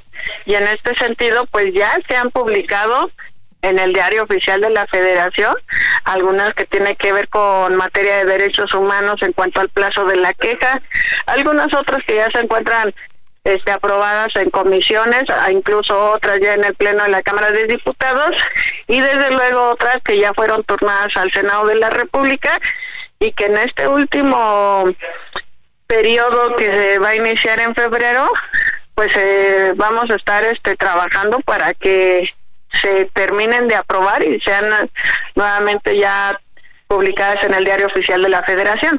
Entonces, claro que hemos estado trabajando, allí está el resultado, allí están los esfuerzos y pues aprovecho pues para agradecer también a mi equipo de trabajo. Muy bien, pues Celeste, muchas gracias por platicar con nosotros esta mañana. Muy buenos días.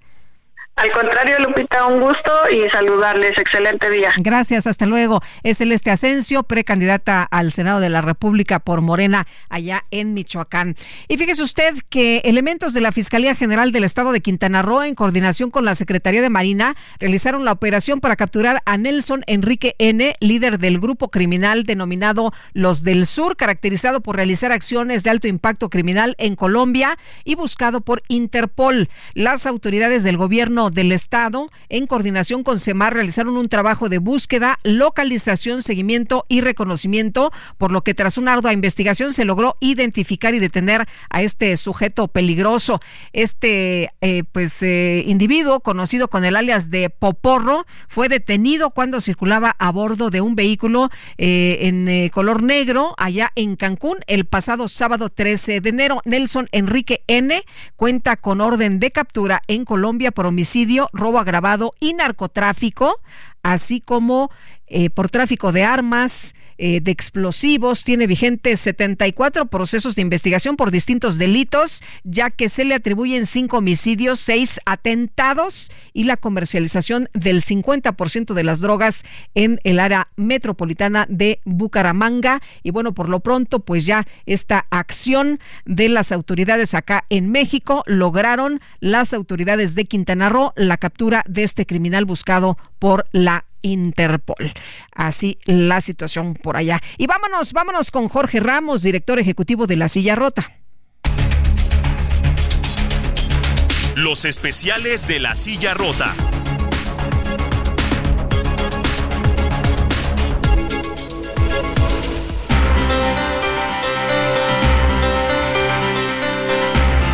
Jorge Ramos, qué gusto saludarte este inicio de semana. ¿Qué nos invitas a leer en La Silla Rota? Cuéntanos, muy buenos días. Muy buenos días, Lupita. Qué gusto saludarte y saludar al auditorio, por supuesto. Pues fíjate, Lupita, ya todo el mundo hemos eh, visto lo que pasó en los meses recientes después del los pues este golpe que dio el huracán Otis en, Acapulco. Eh, pues la gente sufriendo las consecuencias de este huracán. Pero fíjate, Lupita, que siempre ocurren cosas que pueden ser peores todavía. Tenemos la historia eh, de una unidad, un conjunto habitacional que se llama Pedregal de Cantaluna, que está ubicado en Acapulco, es una unidad habitacional que fue pues cofinanciada por el Infonavit y Fobiste, fue inaugurada, fíjate Lupita, en 2020, pero eh, después del sismo del 7 de septiembre de 2021 debió ser desalojada. Eh, es una historia complicada, Lupita, porque a esto se suma ahora pues los impactos del huracán Otis. El problema, Lupita, es que pues hay muchas personas que no tienen ahora que saben, no saben qué van a hacer con esta pues eh, advertencia. Hay ya eh, documentos oficiales que están advirtiendo de los daños, de los riesgos que entraña esta unidad habitacional, insisto, que fue afectada por ese sismo 2021. Ahora, bueno, pues estas personas están sufriendo las consecuencias. Y mira, son muchísimas, son eh, por lo menos 177 edificios son eh, más de 600 departamentos los que están en esta problemática y bueno, pues en la ciudad les traemos esta historia, Lupita. Muy bien, pues gracias por invitarnos a leerla. Muchas gracias, Jorge, que tengas buena semana. Buena semana. Gracias. Hasta luego. Bueno, y la secretaria de Relaciones Exteriores, eh, la titular Alicia Bárcena, asistió a la ceremonia de toma de posesión del presidente de Guatemala, Bernardo Arevalo, en representación del presidente López Obrador. Y Noemí Gutiérrez, tú nos tienes toda la información. Cuéntanos, ¿qué tal? Muy buenos días. Lupita, muy buenos días. Comentarles que en representación del presidente de México, Andrés Manuel López Obrador, la secretaria de Relaciones Exteriores, Alicia Bárcena Ibarra, asistió a la ceremonia de toma de posesión del presidente de Guatemala, Bernardo Arevalo. Previo a la ceremonia, Bárcena Ibarra tuvo una reunión privada con Arevalo y le externó el apoyo del pueblo de México para que su mandato sea exitoso. En su cuenta de ex, la canciller dijo que ambos países celebran 175 años de amistad, en tanto que la Secretaría de Relaciones Exteriores manifestó que México y Guatemala seguirán colaborando para consolidar sus puentes de cooperación que beneficien a los pueblos de la región y propicien un desarrollo compartido en pro del bienestar de Centroamérica. Además, la canciller Bárcena Ibarra sostuvo una reunión bilateral con el presidente de Paraguay, Santiago Peña. Por separado, se reunió con el presidente de Colombia, Gustavo Petro, a quien le extendió los saludos del presidente López Obrador y los buenos deseos del pueblo mexicano. Dialogaron sobre el encuentro de Palenque en torno al desarrollo, migración y paz.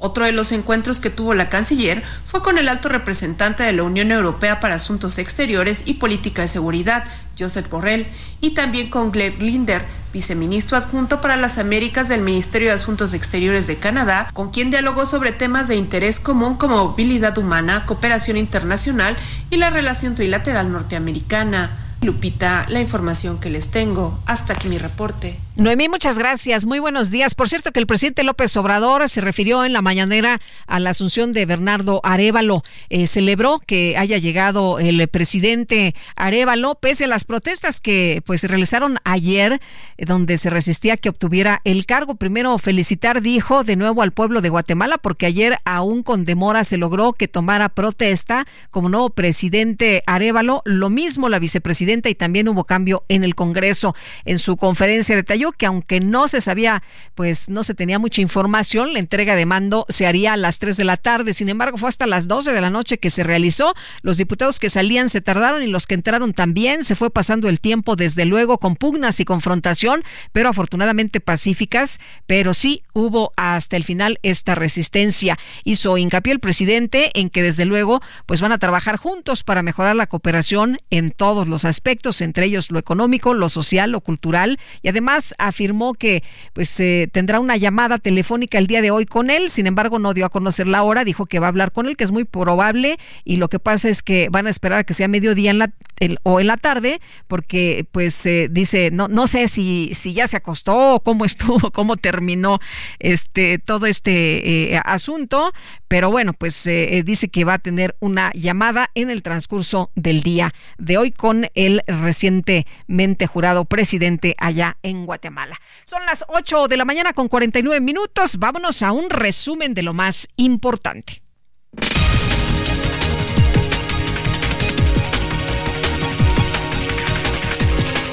Y en este lunes, en este lunes, iniciando la semana, el presidente López Obrador anunció que mañana la Secretaría de Seguridad y Protección Ciudadana va a dar un informe sobre el caso de las ocho jóvenes colombianas localizadas en Tabasco.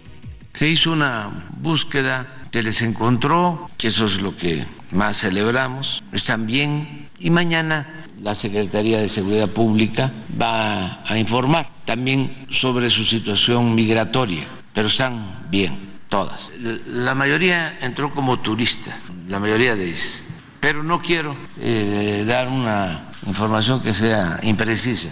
Mejor vamos a esperar porque continúa la investigación, pero mañana ya se van a tener todos los datos. Bien, presidente. Repito, celebro el que estén bien. Por otro lado, el presidente aseguró que su próxima iniciativa de reforma constitucional en materia de pensiones busca corregir de manera gradual las medidas que llamó antipopulares impuestas por el régimen neoliberal. Estamos buscando es corregir también hasta donde lleguemos, porque fue mucho el retroceso.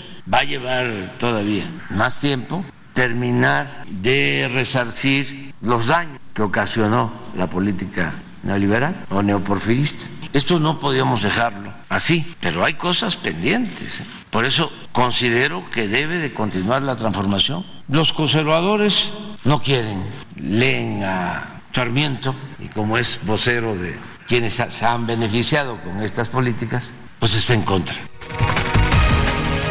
Bueno, y Sergio no necesita que nadie lo defienda. Él seguramente volverá a responder a estos señalamientos del presidente Andrés Manuel López Obrador. Aquí lo que nos tendríamos que preguntar los ciudadanos es por qué mandan las reformas en este momento. El presidente López Obrador se ha señalado que son reformas netamente electoreras. Por supuesto, ya a unos cuantos meses de que deje el gobierno, no tiene la mayoría en el Congreso, no pasarían. Y bueno, pues lo que va a decir es, ya ven, no quieren que pasen estas reformas en beneficio de la ciudadanía, pero aquí lo que nos tenemos que preguntar también los ciudadanos es de dónde saldría este dinero para tener pensiones al 100%. ¿Es viable? ¿Se puede? ¿Nos beneficia o nos perjudica? ¿Realmente nos beneficia? En fin, tras las fiestas decembrinas y de Año Nuevo, la Secretaría de Salud Federal reportó por lo menos 16 hospitales del país con una ocupación del 100% por pacientes con enfermedades respiratorias.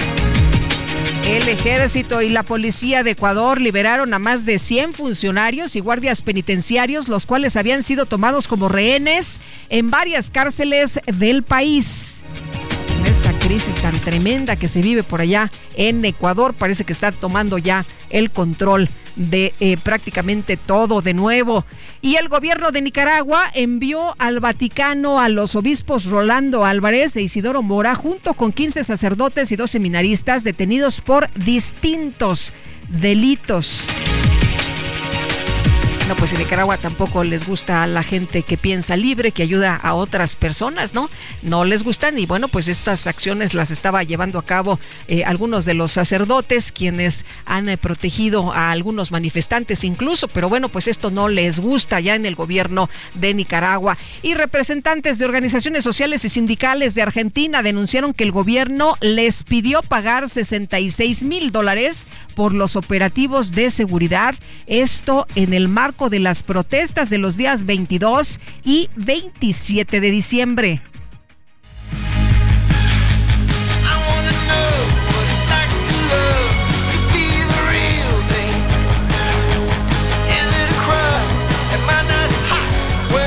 Pues este domingo se llevó a cabo la edición número 29 de los Critics Choice Awards y Oppenheimer fue reconocida como la mejor película. No la ha visto, véala, vale mucho la pena. Y Emma Stone ganó el galardón a mejor actriz por la cinta Pobres Criaturas. Sin embargo, el momento estelar, el momento de la noche se lo llevó la reacción de Ryan Gosling al enterarse que su canción I Am Just Ken de la banda sonora de Barbie que ganó el premio a mejor canción original, superando, superando a quién cree usted a artistas como Dua Lipa, Billie Eilish y Lenny Kravitz.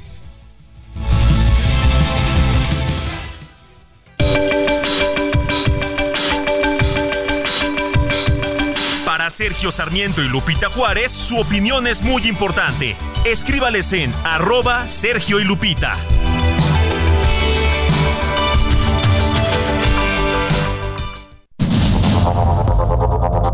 Continuamos con Sergio Sarmiento y Lupita Juárez por el Heraldo Radio.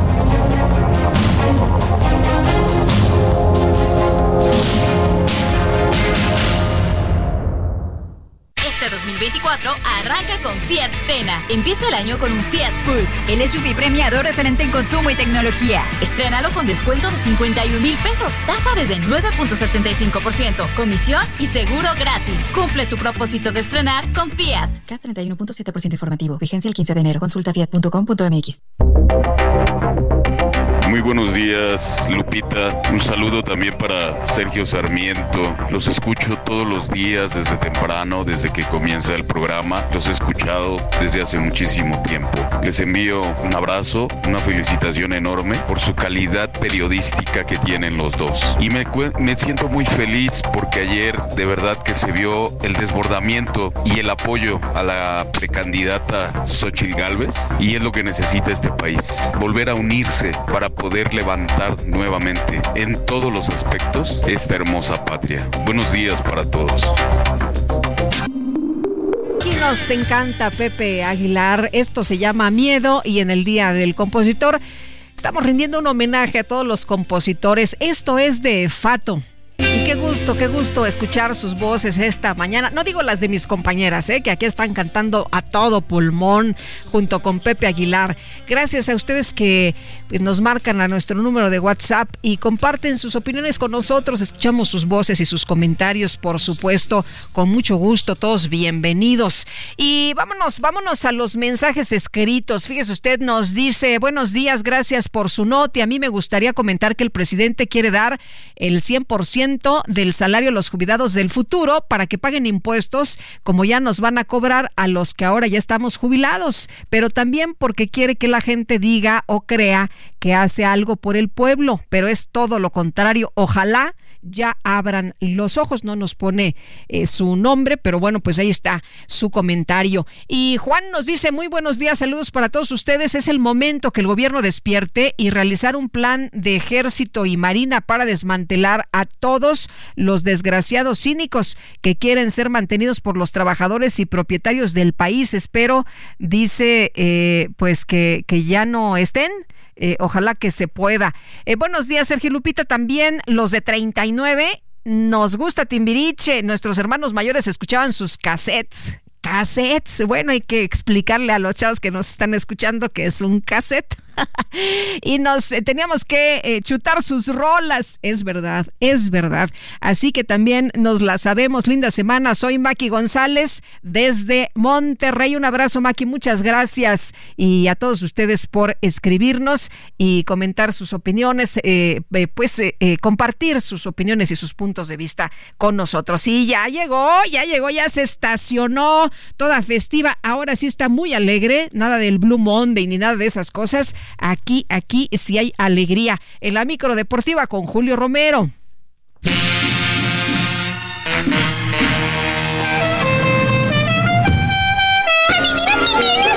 La micro deportiva. La micro deportiva. Muchísimo. ¡Llegamos! ¡Un, dos, tres! ¡Ah!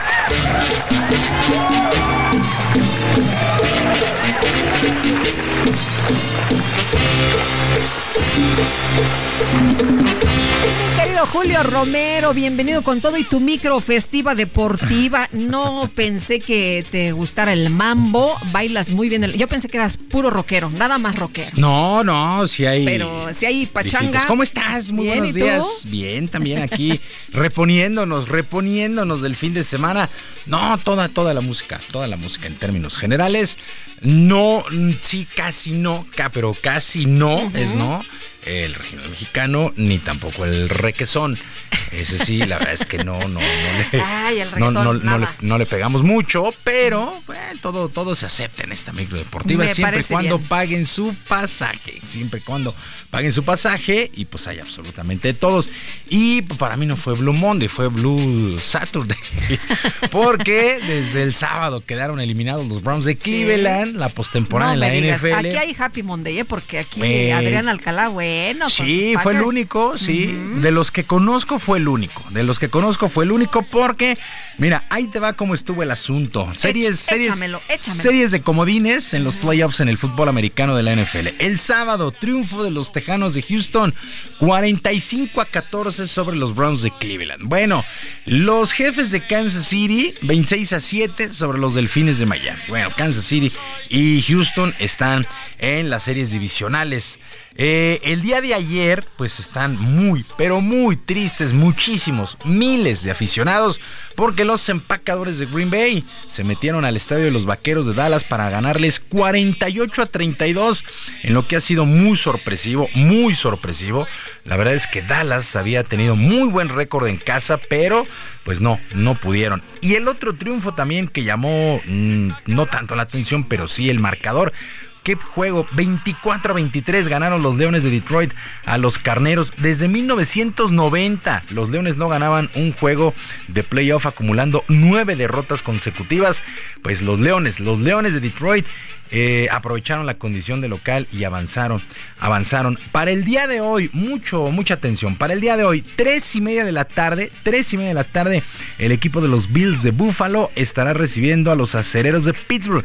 Este juego que se tuvo que reprogramar debido a las bajas temperaturas en Buffalo, pues se repiten, no cambió absolutamente nada y el día de hoy se va a jugar prácticamente bajo cero allá en Buffalo.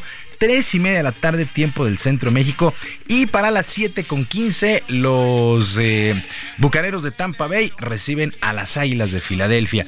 Bueno, de tal manera, bueno, Green Bay estará enfrentando a San Francisco. El resto de las series, pues se definen este lunes en las divisionales. Vamos a ver si Pittsburgh puede dar la sorpresa, si Tampa Bay puede aprovechar la condición de local. En fin, está interesantísima la postemporada en la NFL. Aunque los juegos, la verdad, el único que valió la pena fue el de Detroit contra los Carneros el día de ayer, porque de ahí en fuera todos estuvieron muy, pero muy disparejos. Bueno, así las cosas con la NFL. Mientras tanto, arrancó el fútbol mexicano, arrancó la jornada 1 del torneo de clausura. Resultados completos. El equipo de los Gallos Blancos del Querétaro empató a 2 con el Toluca. San Luis venció 1 por 0 al Mazatlán. Pachuca también 1 por 0 a la máquina celeste de Cruz Azul, que regresó a su antiguo estadio a Ciudad de los Deportes. Martín Anselmi, nuevo técnico de la máquina, pidió paciencia a la afición, que prácticamente llenó, en eh, llenó el estadio, pero abuchó fuertemente al equipo al término del duelo. Escuchamos a Martín Anselmi, nuevo técnico de Cruz Azul. que fue lindo tener a, nuestra gente encontrarnos de vuelta con, con- con el hincha. Eh, y normal que cuando, que cuando el equipo no, no gana la atmósfera no sea la mejor, pero estoy convencido de que, de que lo vamos a revertir, estoy convencido que esto es eh, partido tras partido, entrenamiento tras entrenamiento, eh, y hay que trabajar.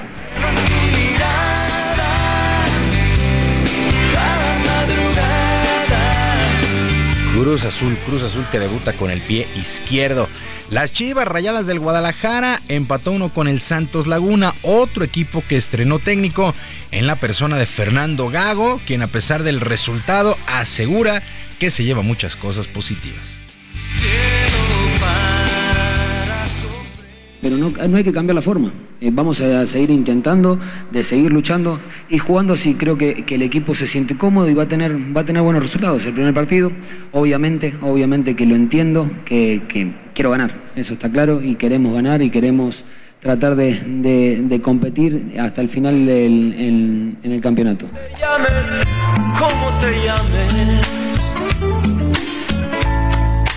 Empate, de las Chivas y Santos Laguna. Mientras tanto, los Rayados del Monterrey vencieron 2 por 0 a la Franja del Puebla en un resultado bien engañoso porque el Puebla en verdad que les jugó de tú a tú, pero no pudieron anotar. Monterrey 2 por 0. Las Águilas del América visitaron la frontera y se impusieron 2 por 0 a los Cholos de Tijuana.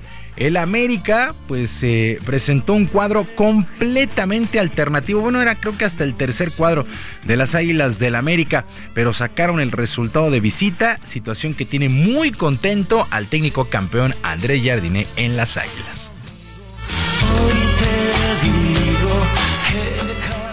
Pero este grupo aquí estaba listo a jugar y, y esto es América. Confiamos en todos, tenemos buenísimos canteranos, hay que que celebrar cinco canteranos de inicio de América, eh, 11 mexicanos en la cancha de inicio, cambios también colocando otros jugadores de fuerzas básicas y bien, para mí una, una buenísima demostración hoy de que, de que es América.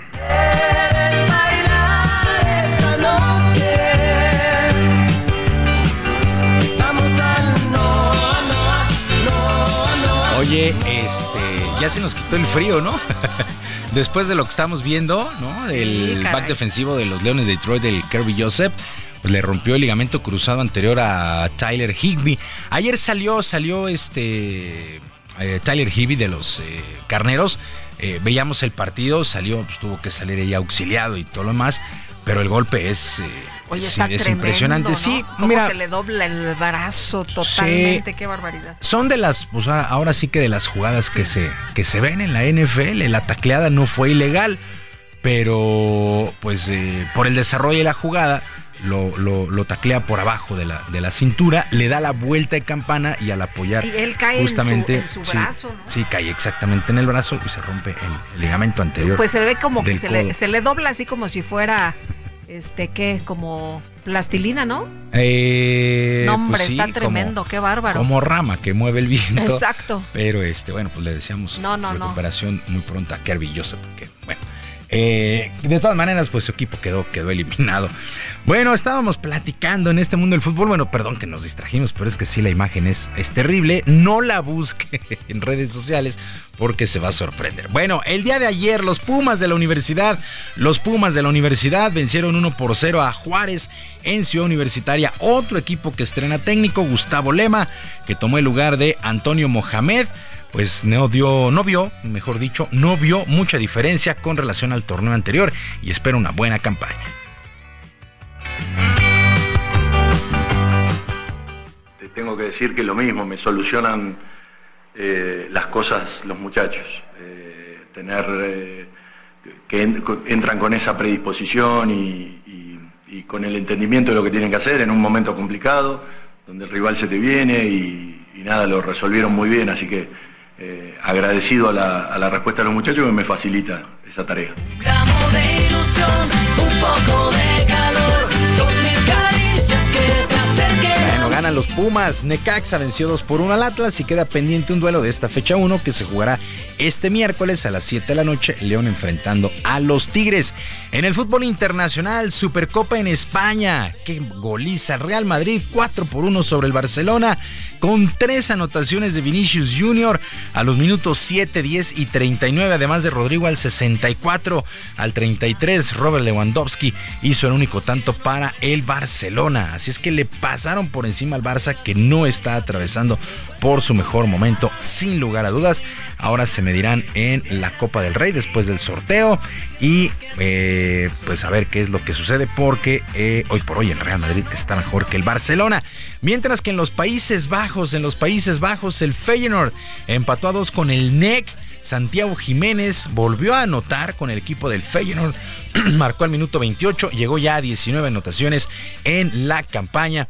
Así es que Santiago, Santiago Jiménez, el mejor goleador que tiene en la actualidad el balompié nacional, sin lugar a dudas. Y hubo un técnico que no lo quiso llevar a una Copa del Mundo porque decía que metía muchos goles en pocos minutos. Entonces, eh, sí, saludos, saludos al señor Juan Carlos Osorio y bueno, Tata Martino y a todos los que han pasado por la selección. Ah, que, oye, pero no se trata de meter goles. pues es lo que todo el mundo se, se preguntó en ese momento y se sigue preguntando. Bueno, ni siquiera lo preguntas, pues es una cosa lógica, ¿no? Pero bueno, saludos al, al Tata Martino, al Tata, Tata, Tata, Tata, Tata. No, bueno, bueno, bueno.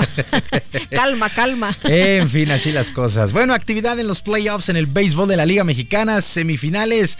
Ya pues están muy marcadas las series. El día de ayer los Venados de Mazatlán vencieron cuatro carreras por tres a los Tomateros de Culiacán y ya tomaron importantísima serie de eh, ventaja de 3 a 0 en la serie que es a ganar cuatro posibles siete. Los Naranjeros de Hermosillo también están 3 por 0 sobre las Águilas de Mexicali después del triunfo de cinco carreras por tres. Por lo pronto Juan Gabriel Castro, manager de los Naranjeros, aseguró que no se confiarán pues de pues prácticamente en ningún turno, a pesar de que les falta solamente un juego para clasificarse a la gran final. Pues no hay rival pequeño, sabemos que es un equipo bueno también que va, que va a dar la pelea. Eh, nosotros como, como Naranjeros de Hermosillo vamos a seguir, vamos a salir a jugar el béisbol que hemos estado jugando, eh, agresivos, vamos a seguir con, con, esa misma actitud de, de, salir al 100% en cada picheo, en cada batazo. Entonces, me siento, me siento bien, la verdad, me siento contento con lo que he visto los muchachos y sé que, que mejores cosas todavía pueden venir. Y ahora te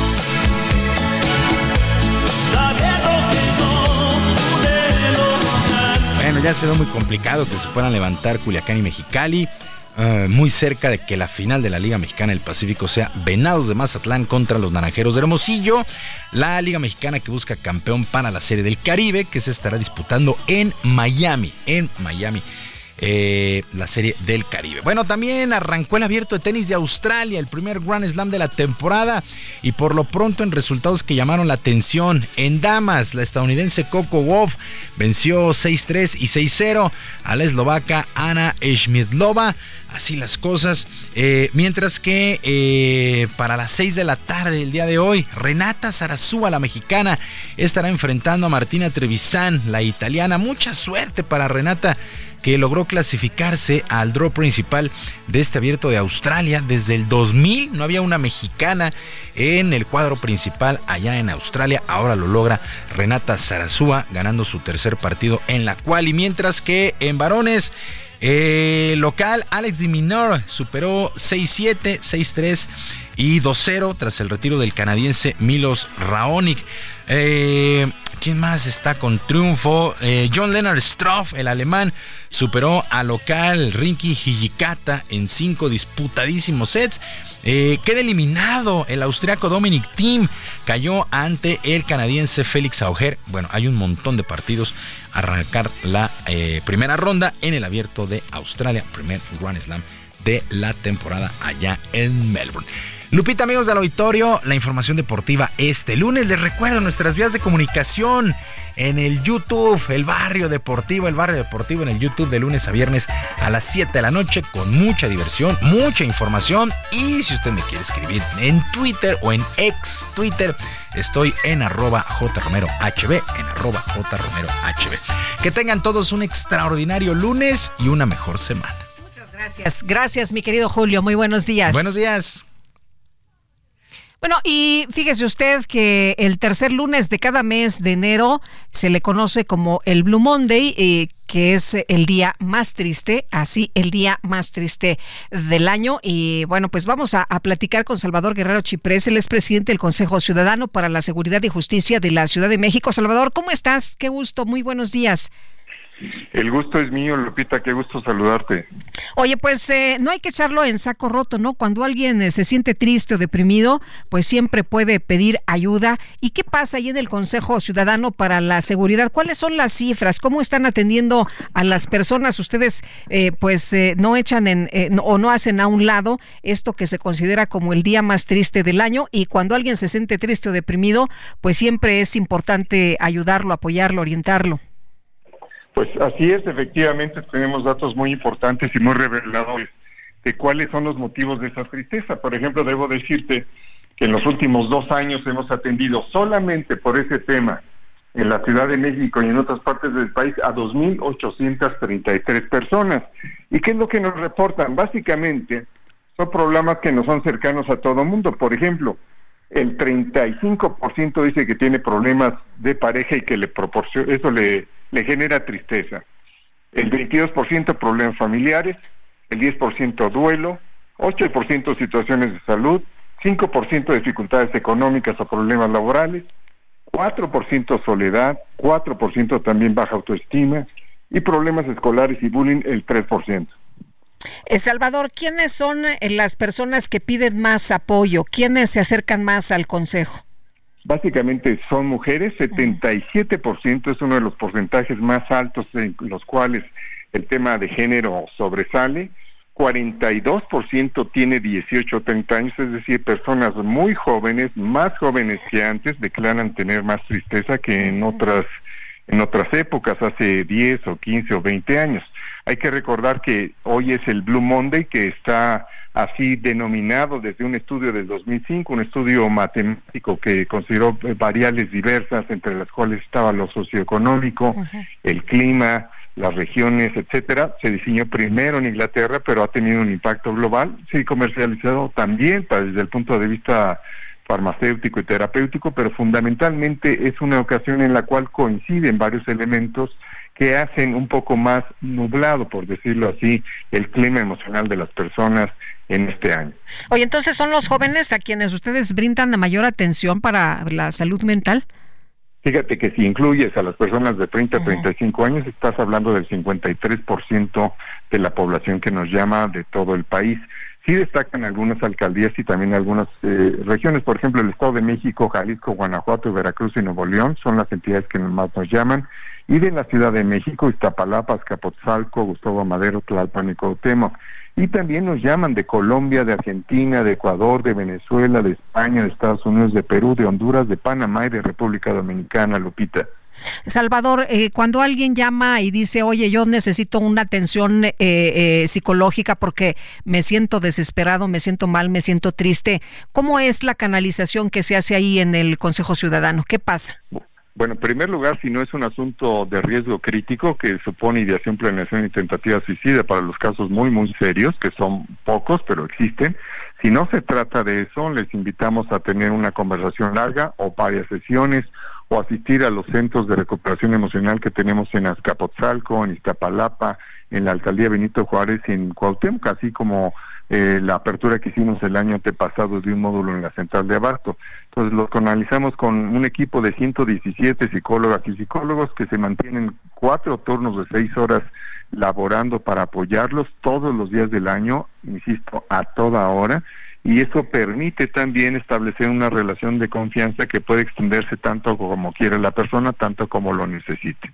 Muy bien. Salvador, eh, ha sido un gusto, como siempre, platicar contigo. Gracias por hablar con nosotros de estos temas relevantes para nuestros amigos del auditorio. Y si alguien se quiere eh, contactar al Consejo Ciudadano, eh, ¿en, ¿en qué número?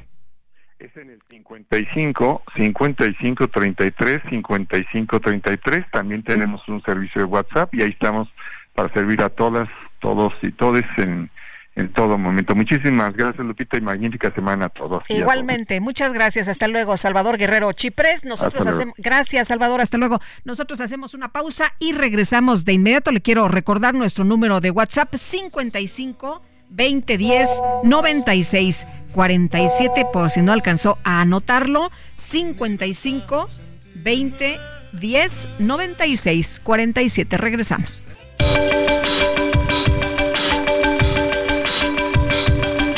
Sergio Sarmiento y Lupita Juárez, su opinión es muy importante. Escríbales en arroba Sergio y Lupita.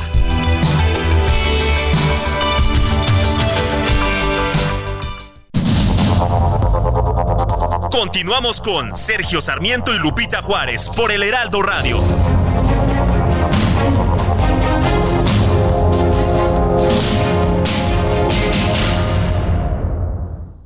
Arranca con Dodge este 2024 y estrena un Dodge Journey. Llévatelo desde 560 mil pesos con mensualidades bajas desde 5,990 pesos. Cumple tu propósito de tener un Dodge Journey. Solo necesitas subir una vez para no bajarte nunca. CAT 31.7%. Vigencia del 3 al 15 de enero de 2024. Consulta dodge.com.mx. Muchas gracias a los compositores que han formado parte del soundtrack de nuestras vidas. Y esto que estamos oyendo es de Sin Bandera, se llama Sirena y el compositor Auro Vaqueiro. Hoy es el Día del Compositor. Y vámonos con los mensajes. Soy Andrea López. Quiero decirles excelente día. Hace unos minutos el presidente López Obrador criticó de nuevo a Sergio ahí en la mañanera. Y bueno, dice Andrea, quiero desearles excelente día. Ojalá hubiera más mentes pensantes que no esconden su voz como Sergio. Ojalá estas voces logren que a las personas les surja la cosquilla de informarse. Muchas gracias. Gracias a ti, Andrea. Hola, Sergio Lupita. Buenos días. Además de saludarlos, con gusto me gustaría reportar a unos policías corruptos que en lugar de estar cuidando a la ciudadanía, están ocasionando tráfico y parando a muchos automovilistas exactamente ahí enfrente de Six Flags ya saben, el pretexto es la verificación. Bueno, pues para que usted lo tome en cuenta y dice esta persona de nuestro auditorio, pues en vez de estar cuidando a la ciudadanía, están extorsionando. Eh, nos dice otro de nuestros amigos, Jesús Díaz de Azcapotzalco, soy tu radio escucha con sentido, feliz Blue Monday, es lo que nos dice esta mañana. Saludos Lupita y Sergio. Eh, eh, Lupita y, dice, y, Sergio Lupita que está en Davos, efectivamente, ya tuvimos contacto con él ya nos eh, empezó a, a, platicar pues de lo que está ocurriendo, ¿no? De cómo recibe Davos este nuevo foro económico y qué es lo que se está pues eh, hablando por allá y dice Jesús Díaz, bueno, con este frío y se fue hasta allá, efectivamente.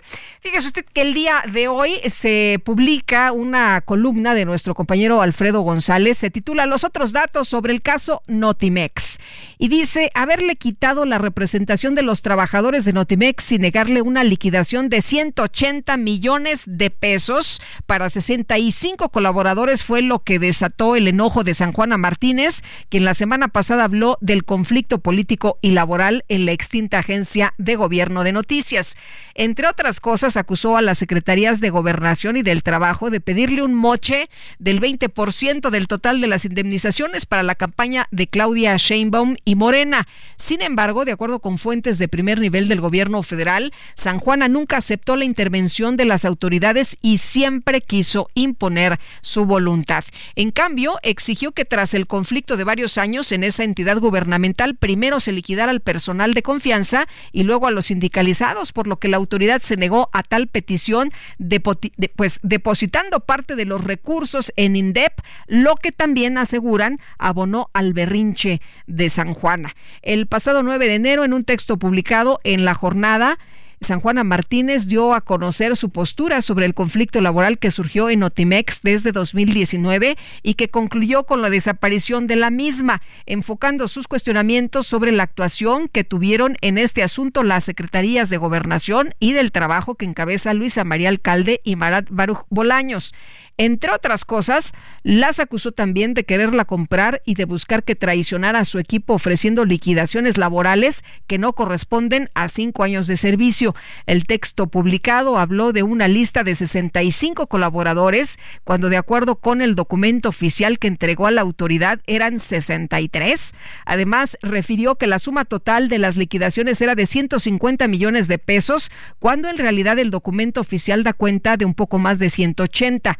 El documento que presentó el director de administración de Notimex, Carlos Peñalosa, la Secretaría del Trabajo, incluía los sueldos de esquiroles y funcionarios, muchos de los cuales estaban fuera del contrato colectivo de trabajo, razón por la que se les negó la liquidación como lo solicitaban.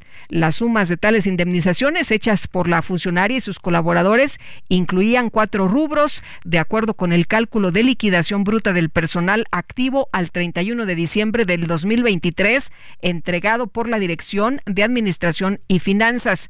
En el caso específico de San Juana Martínez, su liquidación con base en la Ley Federal de Trabajo y su contrato estipulaba tres millones novecientos sesenta y siete mil, pero pues gratificación gubernamental, 2 millones y cacho. Apoyo gubernamental, 6 millones 567 mil 622 pesos. Y en compensación por separación, 1 millón 190 mil 286 pesos. En total, reclamaba un pago de 14 millones 502 mil 868 pesos, que menos ISR daban 13 millones 84 mil 425 pesos, mientras que el director de administración, Carlos Peñalosa Martínez, estipulaba poco de menos 7 millones de pesos. Esto, dicen, pues eh, que desde la 4T radicó la furia de Martínez, que queriéndolo o no, abrió un nuevo frente de batalla para Morena porque el caso de los supuestos moches que no se han comprobado fue aprovechado políticamente y denunciado por Xochitl Gálvez ante el Instituto Nacional Electoral. La columna completa hoy en el Heraldo de México. Los otros datos sobre el caso Notimex en esta columna a fuego lento de Alfredo González, por si usted la quiere leer completa, vale mucho, vale mucho la pena.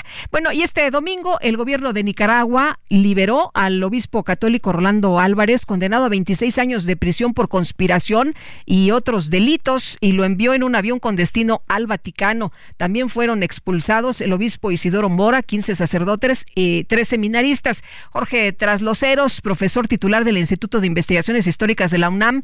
Qué gusto, doctor. ¿Cómo está usted? Muy buenos días. Muy buenos días, Lupita, muy buenos días. Espero que se encuentren muy bien ustedes y todo su auditorio. Muchas gracias. Eh, doctor, pues eh, el gobierno de Nicaragua no es la primera vez que actúa de esta manera, eh, pues deteniendo a los sacerdotes, a los obispos, que en algunas pues eh, eh, oportunidades han apoyado a los jóvenes que se han manifestado, los han ayudado, los han auxiliado eh, y bueno, pues este gobierno no está de acuerdo en que esto ocurra ni que piensen con libertad ni que actúen con libertad. ¿Cómo ve usted que pues finalmente se libera a Rolando Álvarez? que estaba condenado a 26 años de prisión por conspiración y otros delitos. Eh, bueno, primero hay que aclarar muy bien, no es una liberación, es un destierro. Eh, y el destierro es un castigo eh, perfectamente tipificado en materia criminal. Entonces, la liberación es la, que termina una condena o, los cargos no se llevan a cabo. No, aquí es hay una permuta de una condena a 26 años de prisión por una condena a destierro y pérdida de la nacionalidad. Entonces yo creo que aquí hay que ser muy claro. Ahora, eh, a mí me gustaría eh, comentar para, para ustedes, para el auditorio, qué sí es y qué no es lo que está pasando en Nicaragua. Si, hay una persecución religiosa, no es, no es que dos obispos este, revoltosos van y se meten, no. Hay una persecución religiosa. El problema, ¿cuál es el fondo de esto? Entonces, lo primero que tenemos que entender es qué no está pasando en Nicaragua. Lo que no está pasando en Nicaragua es un, es un conflicto iglesia-estado si no hay una confrontación entre la Iglesia y el Estado. ¿Qué sí está pasando en Nicaragua y por qué está afectando tan fuertemente a los católicos? Muy brevemente, lo que está pasando en Nicaragua es que se ha instalado, una dictadura. Y la dictadura ha seguido de librito lo que hizo Mussolini, lo que hizo Hitler, lo que hizo Stalin, lo que hicieron los grandes dictadores. ¿Cómo se ha formado una dictadura? Primero, Daniel Ortega gana elecciones y captura eh, los poderes del Estado. Se hace del poder legislativo, ataca terriblemente al poder judicial y se apropia del poder judicial. Ok. Segundo, la destrucción de los órganos autónomos del Estado, principalmente los electorales. Sí, Daniel Ortega se dedica a golpear permanentemente al poder autónomo electoral que en la constitución original sandinista era el cuarto poder y así se, y así se, se, pensó y así se dictaminó en la primera constitución después de la que de Somoza. Y Ortega estaba entre ellos. ¿sí? Entonces, eh, se captura el cuarto poder del Estado y se vuelve un órgano eh, totalmente dependiente de la dictadura. Tercer paso, la captura y destrucción de la oposición política y de la prensa autónoma. Una vez que tenía eso Ortega, se dedicó a perseguir a la oposición política. Recordemos que la primera condena de destierro y pérdida de nacionalidad se dio contra todo el liderazgo político, principalmente los candidatos a la presidencia de la oposición en las últimas elecciones presidenciales. ¿sí? En 2018 hay una reacción social muy fuerte contra esto y Ortega saca el ejército a las calles porque él, su hermano es el jefe del ejército, Humberto Ortega, sí, persiguen principalmente a los jóvenes, sí, y, asesinan a 300 personas y la iglesia levanta la voz, defendió a muchos jóvenes, sí, porque esa es la misión pastoral de la iglesia, es denunciar estas injusticias. Bueno, el siguiente paso, ahí empieza un conflicto, no iglesia-estado, sino del dictador en contra de qué? De las asociaciones civiles. A ver, un paso fundamental en la construcción de una dictadura es la destrucción de asociaciones civiles de carácter autónomo independientemente de su posición política. La mayor parte de las organizaciones de la sociedad civil no son originalmente políticas. La iglesia no es originalmente política, ¿sí? Sino que hace una denuncia de la injusticia y la, el golpeteo va contra las, asociaciones civiles que muestran autonomía. La más importante de ellas en Nicaragua es la Iglesia Católica y por eso se persigue a la Iglesia Católica. ¿sí?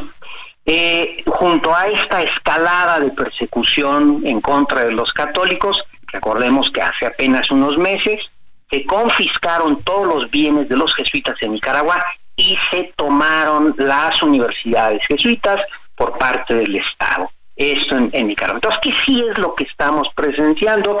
La construcción de una dictadura. Pero insisto, Lupita, captura de los poderes del Estado, destrucción de los órganos autónomos del Estado, la captura y destrucción de la oposición política y de la prensa autónoma y una vez hecho se van contra las organizaciones de la sociedad civil independientemente de su posición política. Y como la Iglesia Católica tiene una muy importante presencia en, Nicaragua, porque está bien organizada, se lanzan contra ellos. Ahora, estamos viendo la punta del iceberg. Lo que no se, lo que no se ve en la prensa, lo que no se ve es la prohibición por parte de Daniel Ortega, de la dictadura sandinista eh, orteguista, ¿sí? de las manifestaciones públicas de la gente del común católica. Independientemente de su preferencia política, no pueden expresar su fe eh, públicamente. Las fiestas religiosas están prohibidas en Nicaragua en su manifestación pública. Ahorita solamente se pueden llevar a cabo dentro de los templos a puerta cerrada. Entonces, eh, tenemos que entender que la persecución religiosa tiene un origen en la formación de una dictadura. No es un problema iglesia-estado, no es un problema de unos religiosos frente a un eh, frente a un Estado. Es la construcción de una dictadura que ya llegó a la destrucción de los órganos de la sociedad civil y entre ellos la Iglesia Católica. Muy bien. Se va a salir con la suya es otro asunto. Pues eh, doctor, como siempre aprecio mucho que pueda platicar con nosotros. Muy buenos días. Muchas gracias, Lupita, y muchas gracias por la oportunidad de comentar. Saludos muy cordiales. Hasta luego, igualmente. Bueno, ayer fue el cierre de precampaña de Xochitl Galvez aquí en la Ciudad de México. Acudieron los simpatizantes a escuchar el mensaje de la precandidata presidencial, incluidos liderazgos del PAN, del PRI, del PRD, entre los que había por ahí gobernadores, diputados, senadores y activistas sociales, pero dijeron que pues fue más bien un evento ciudadano. Xochitl Galvez, ¿cómo estás? Qué gusto saludarte esta mañana. Muy buenos días. Lupita, buenos días, qué gusto saludarte a ti y a todo el auditorio. Pues sí, la verdad es que nos rebasó. hubo casa llena, ¿verdad?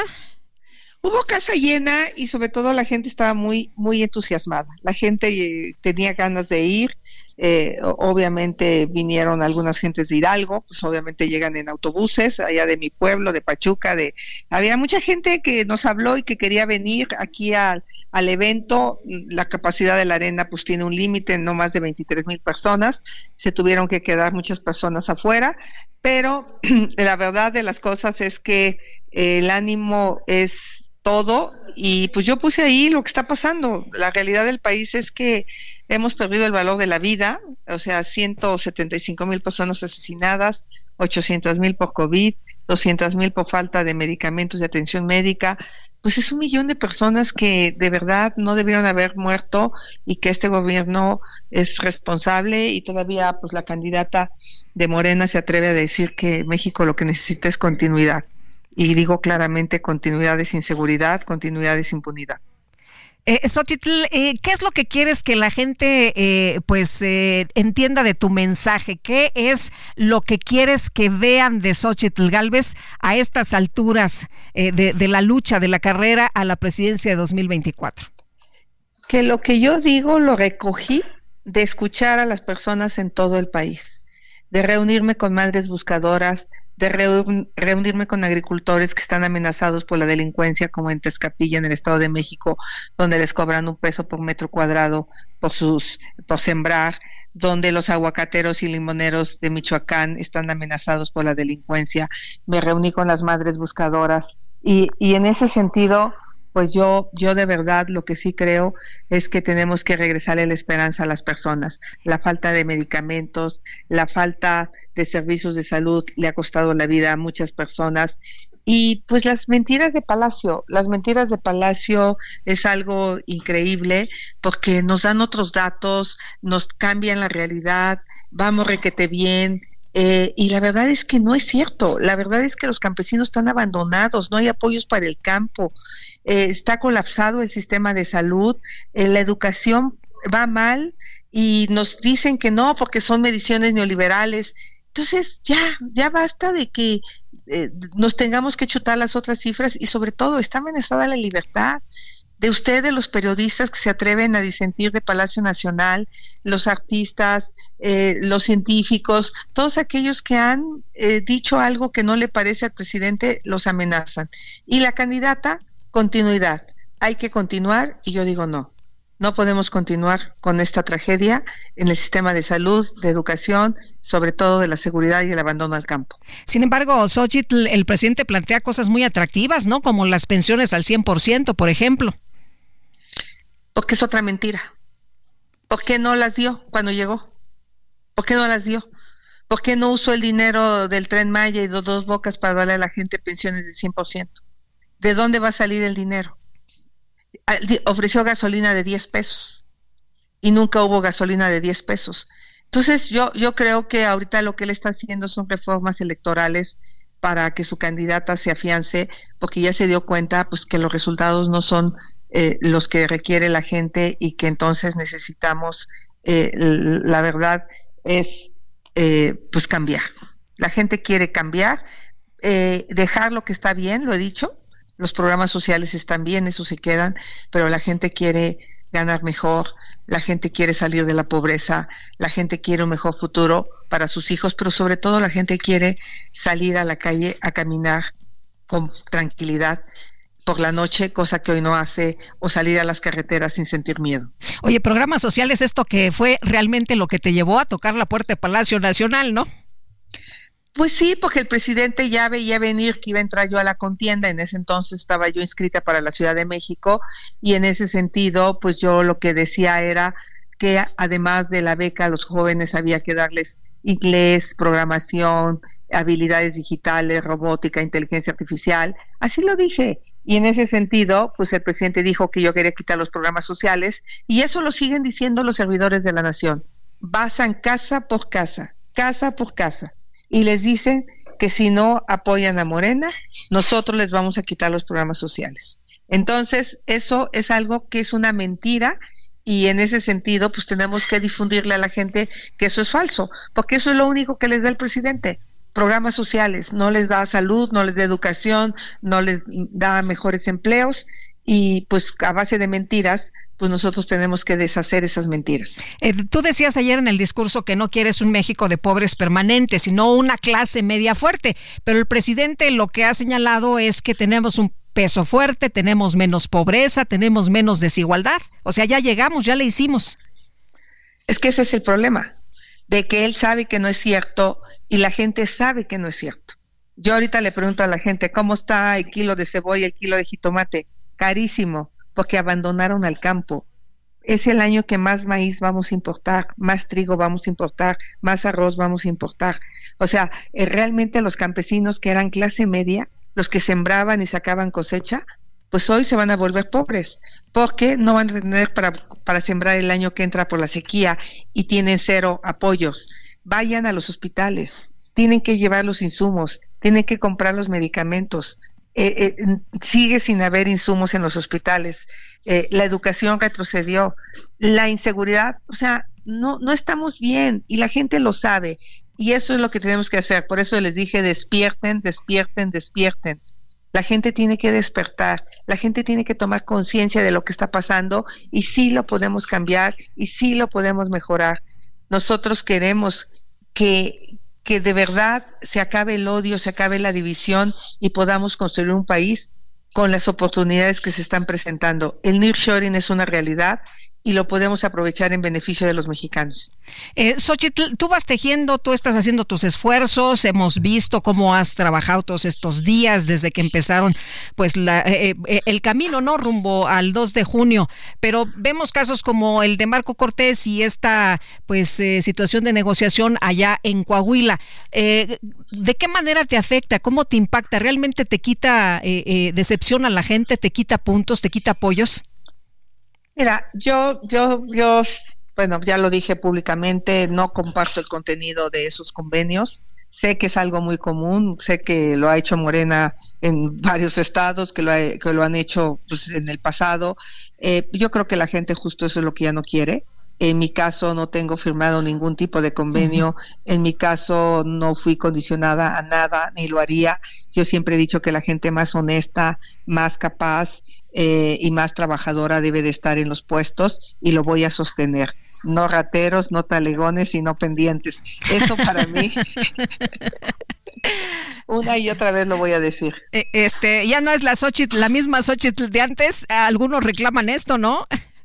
Pues un poco, hay, hay de todo. tengo que seguir siendo yo, este, no voy a dejar de ser yo, eh, pero sí tenemos que también eh, sumar a otras personas este, que no les gusta mi, mi lenguaje tan antisonante, pero sí, de vez en cuando sí voy a decir algunas como que me encabrone. que, que es el caso, ¿no? Sí, sí, sí, no. Bueno, sí, sí, es para encabronarse. No hay duda. Eh, oye, Xochitl, ¿y qué pasa con los acuerdos entonces? ¿Cómo se va a negociar? Porque las alianzas se negocian eh, algunas posiciones siempre, ¿no? Mira, la verdad es que conmigo no hay ninguna negociación. Eh, hoy lo único que yo estoy convencida es que tenemos que poner a los mejores.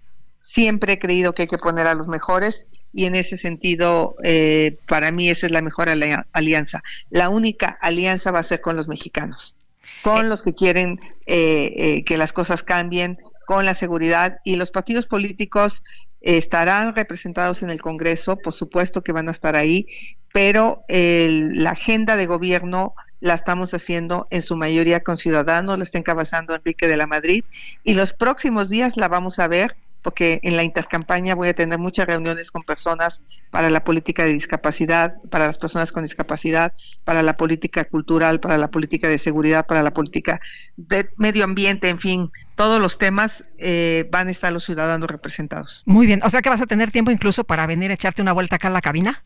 Encantada. Muy bien. Tú invita y yo voy. Órale. Gracias, Xochitl. Que tengas muy buenos días y muchas gracias por conversar con nosotros. Gracias. Hasta luego, Xochitl Galvez, precandidata única a la presidencia por Fuerza y Corazón por México.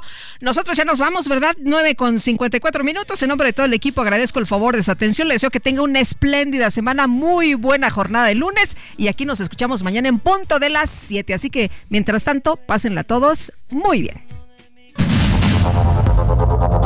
Heraldo Media Group presentó Sergio Sarmiento y Lupita Juárez.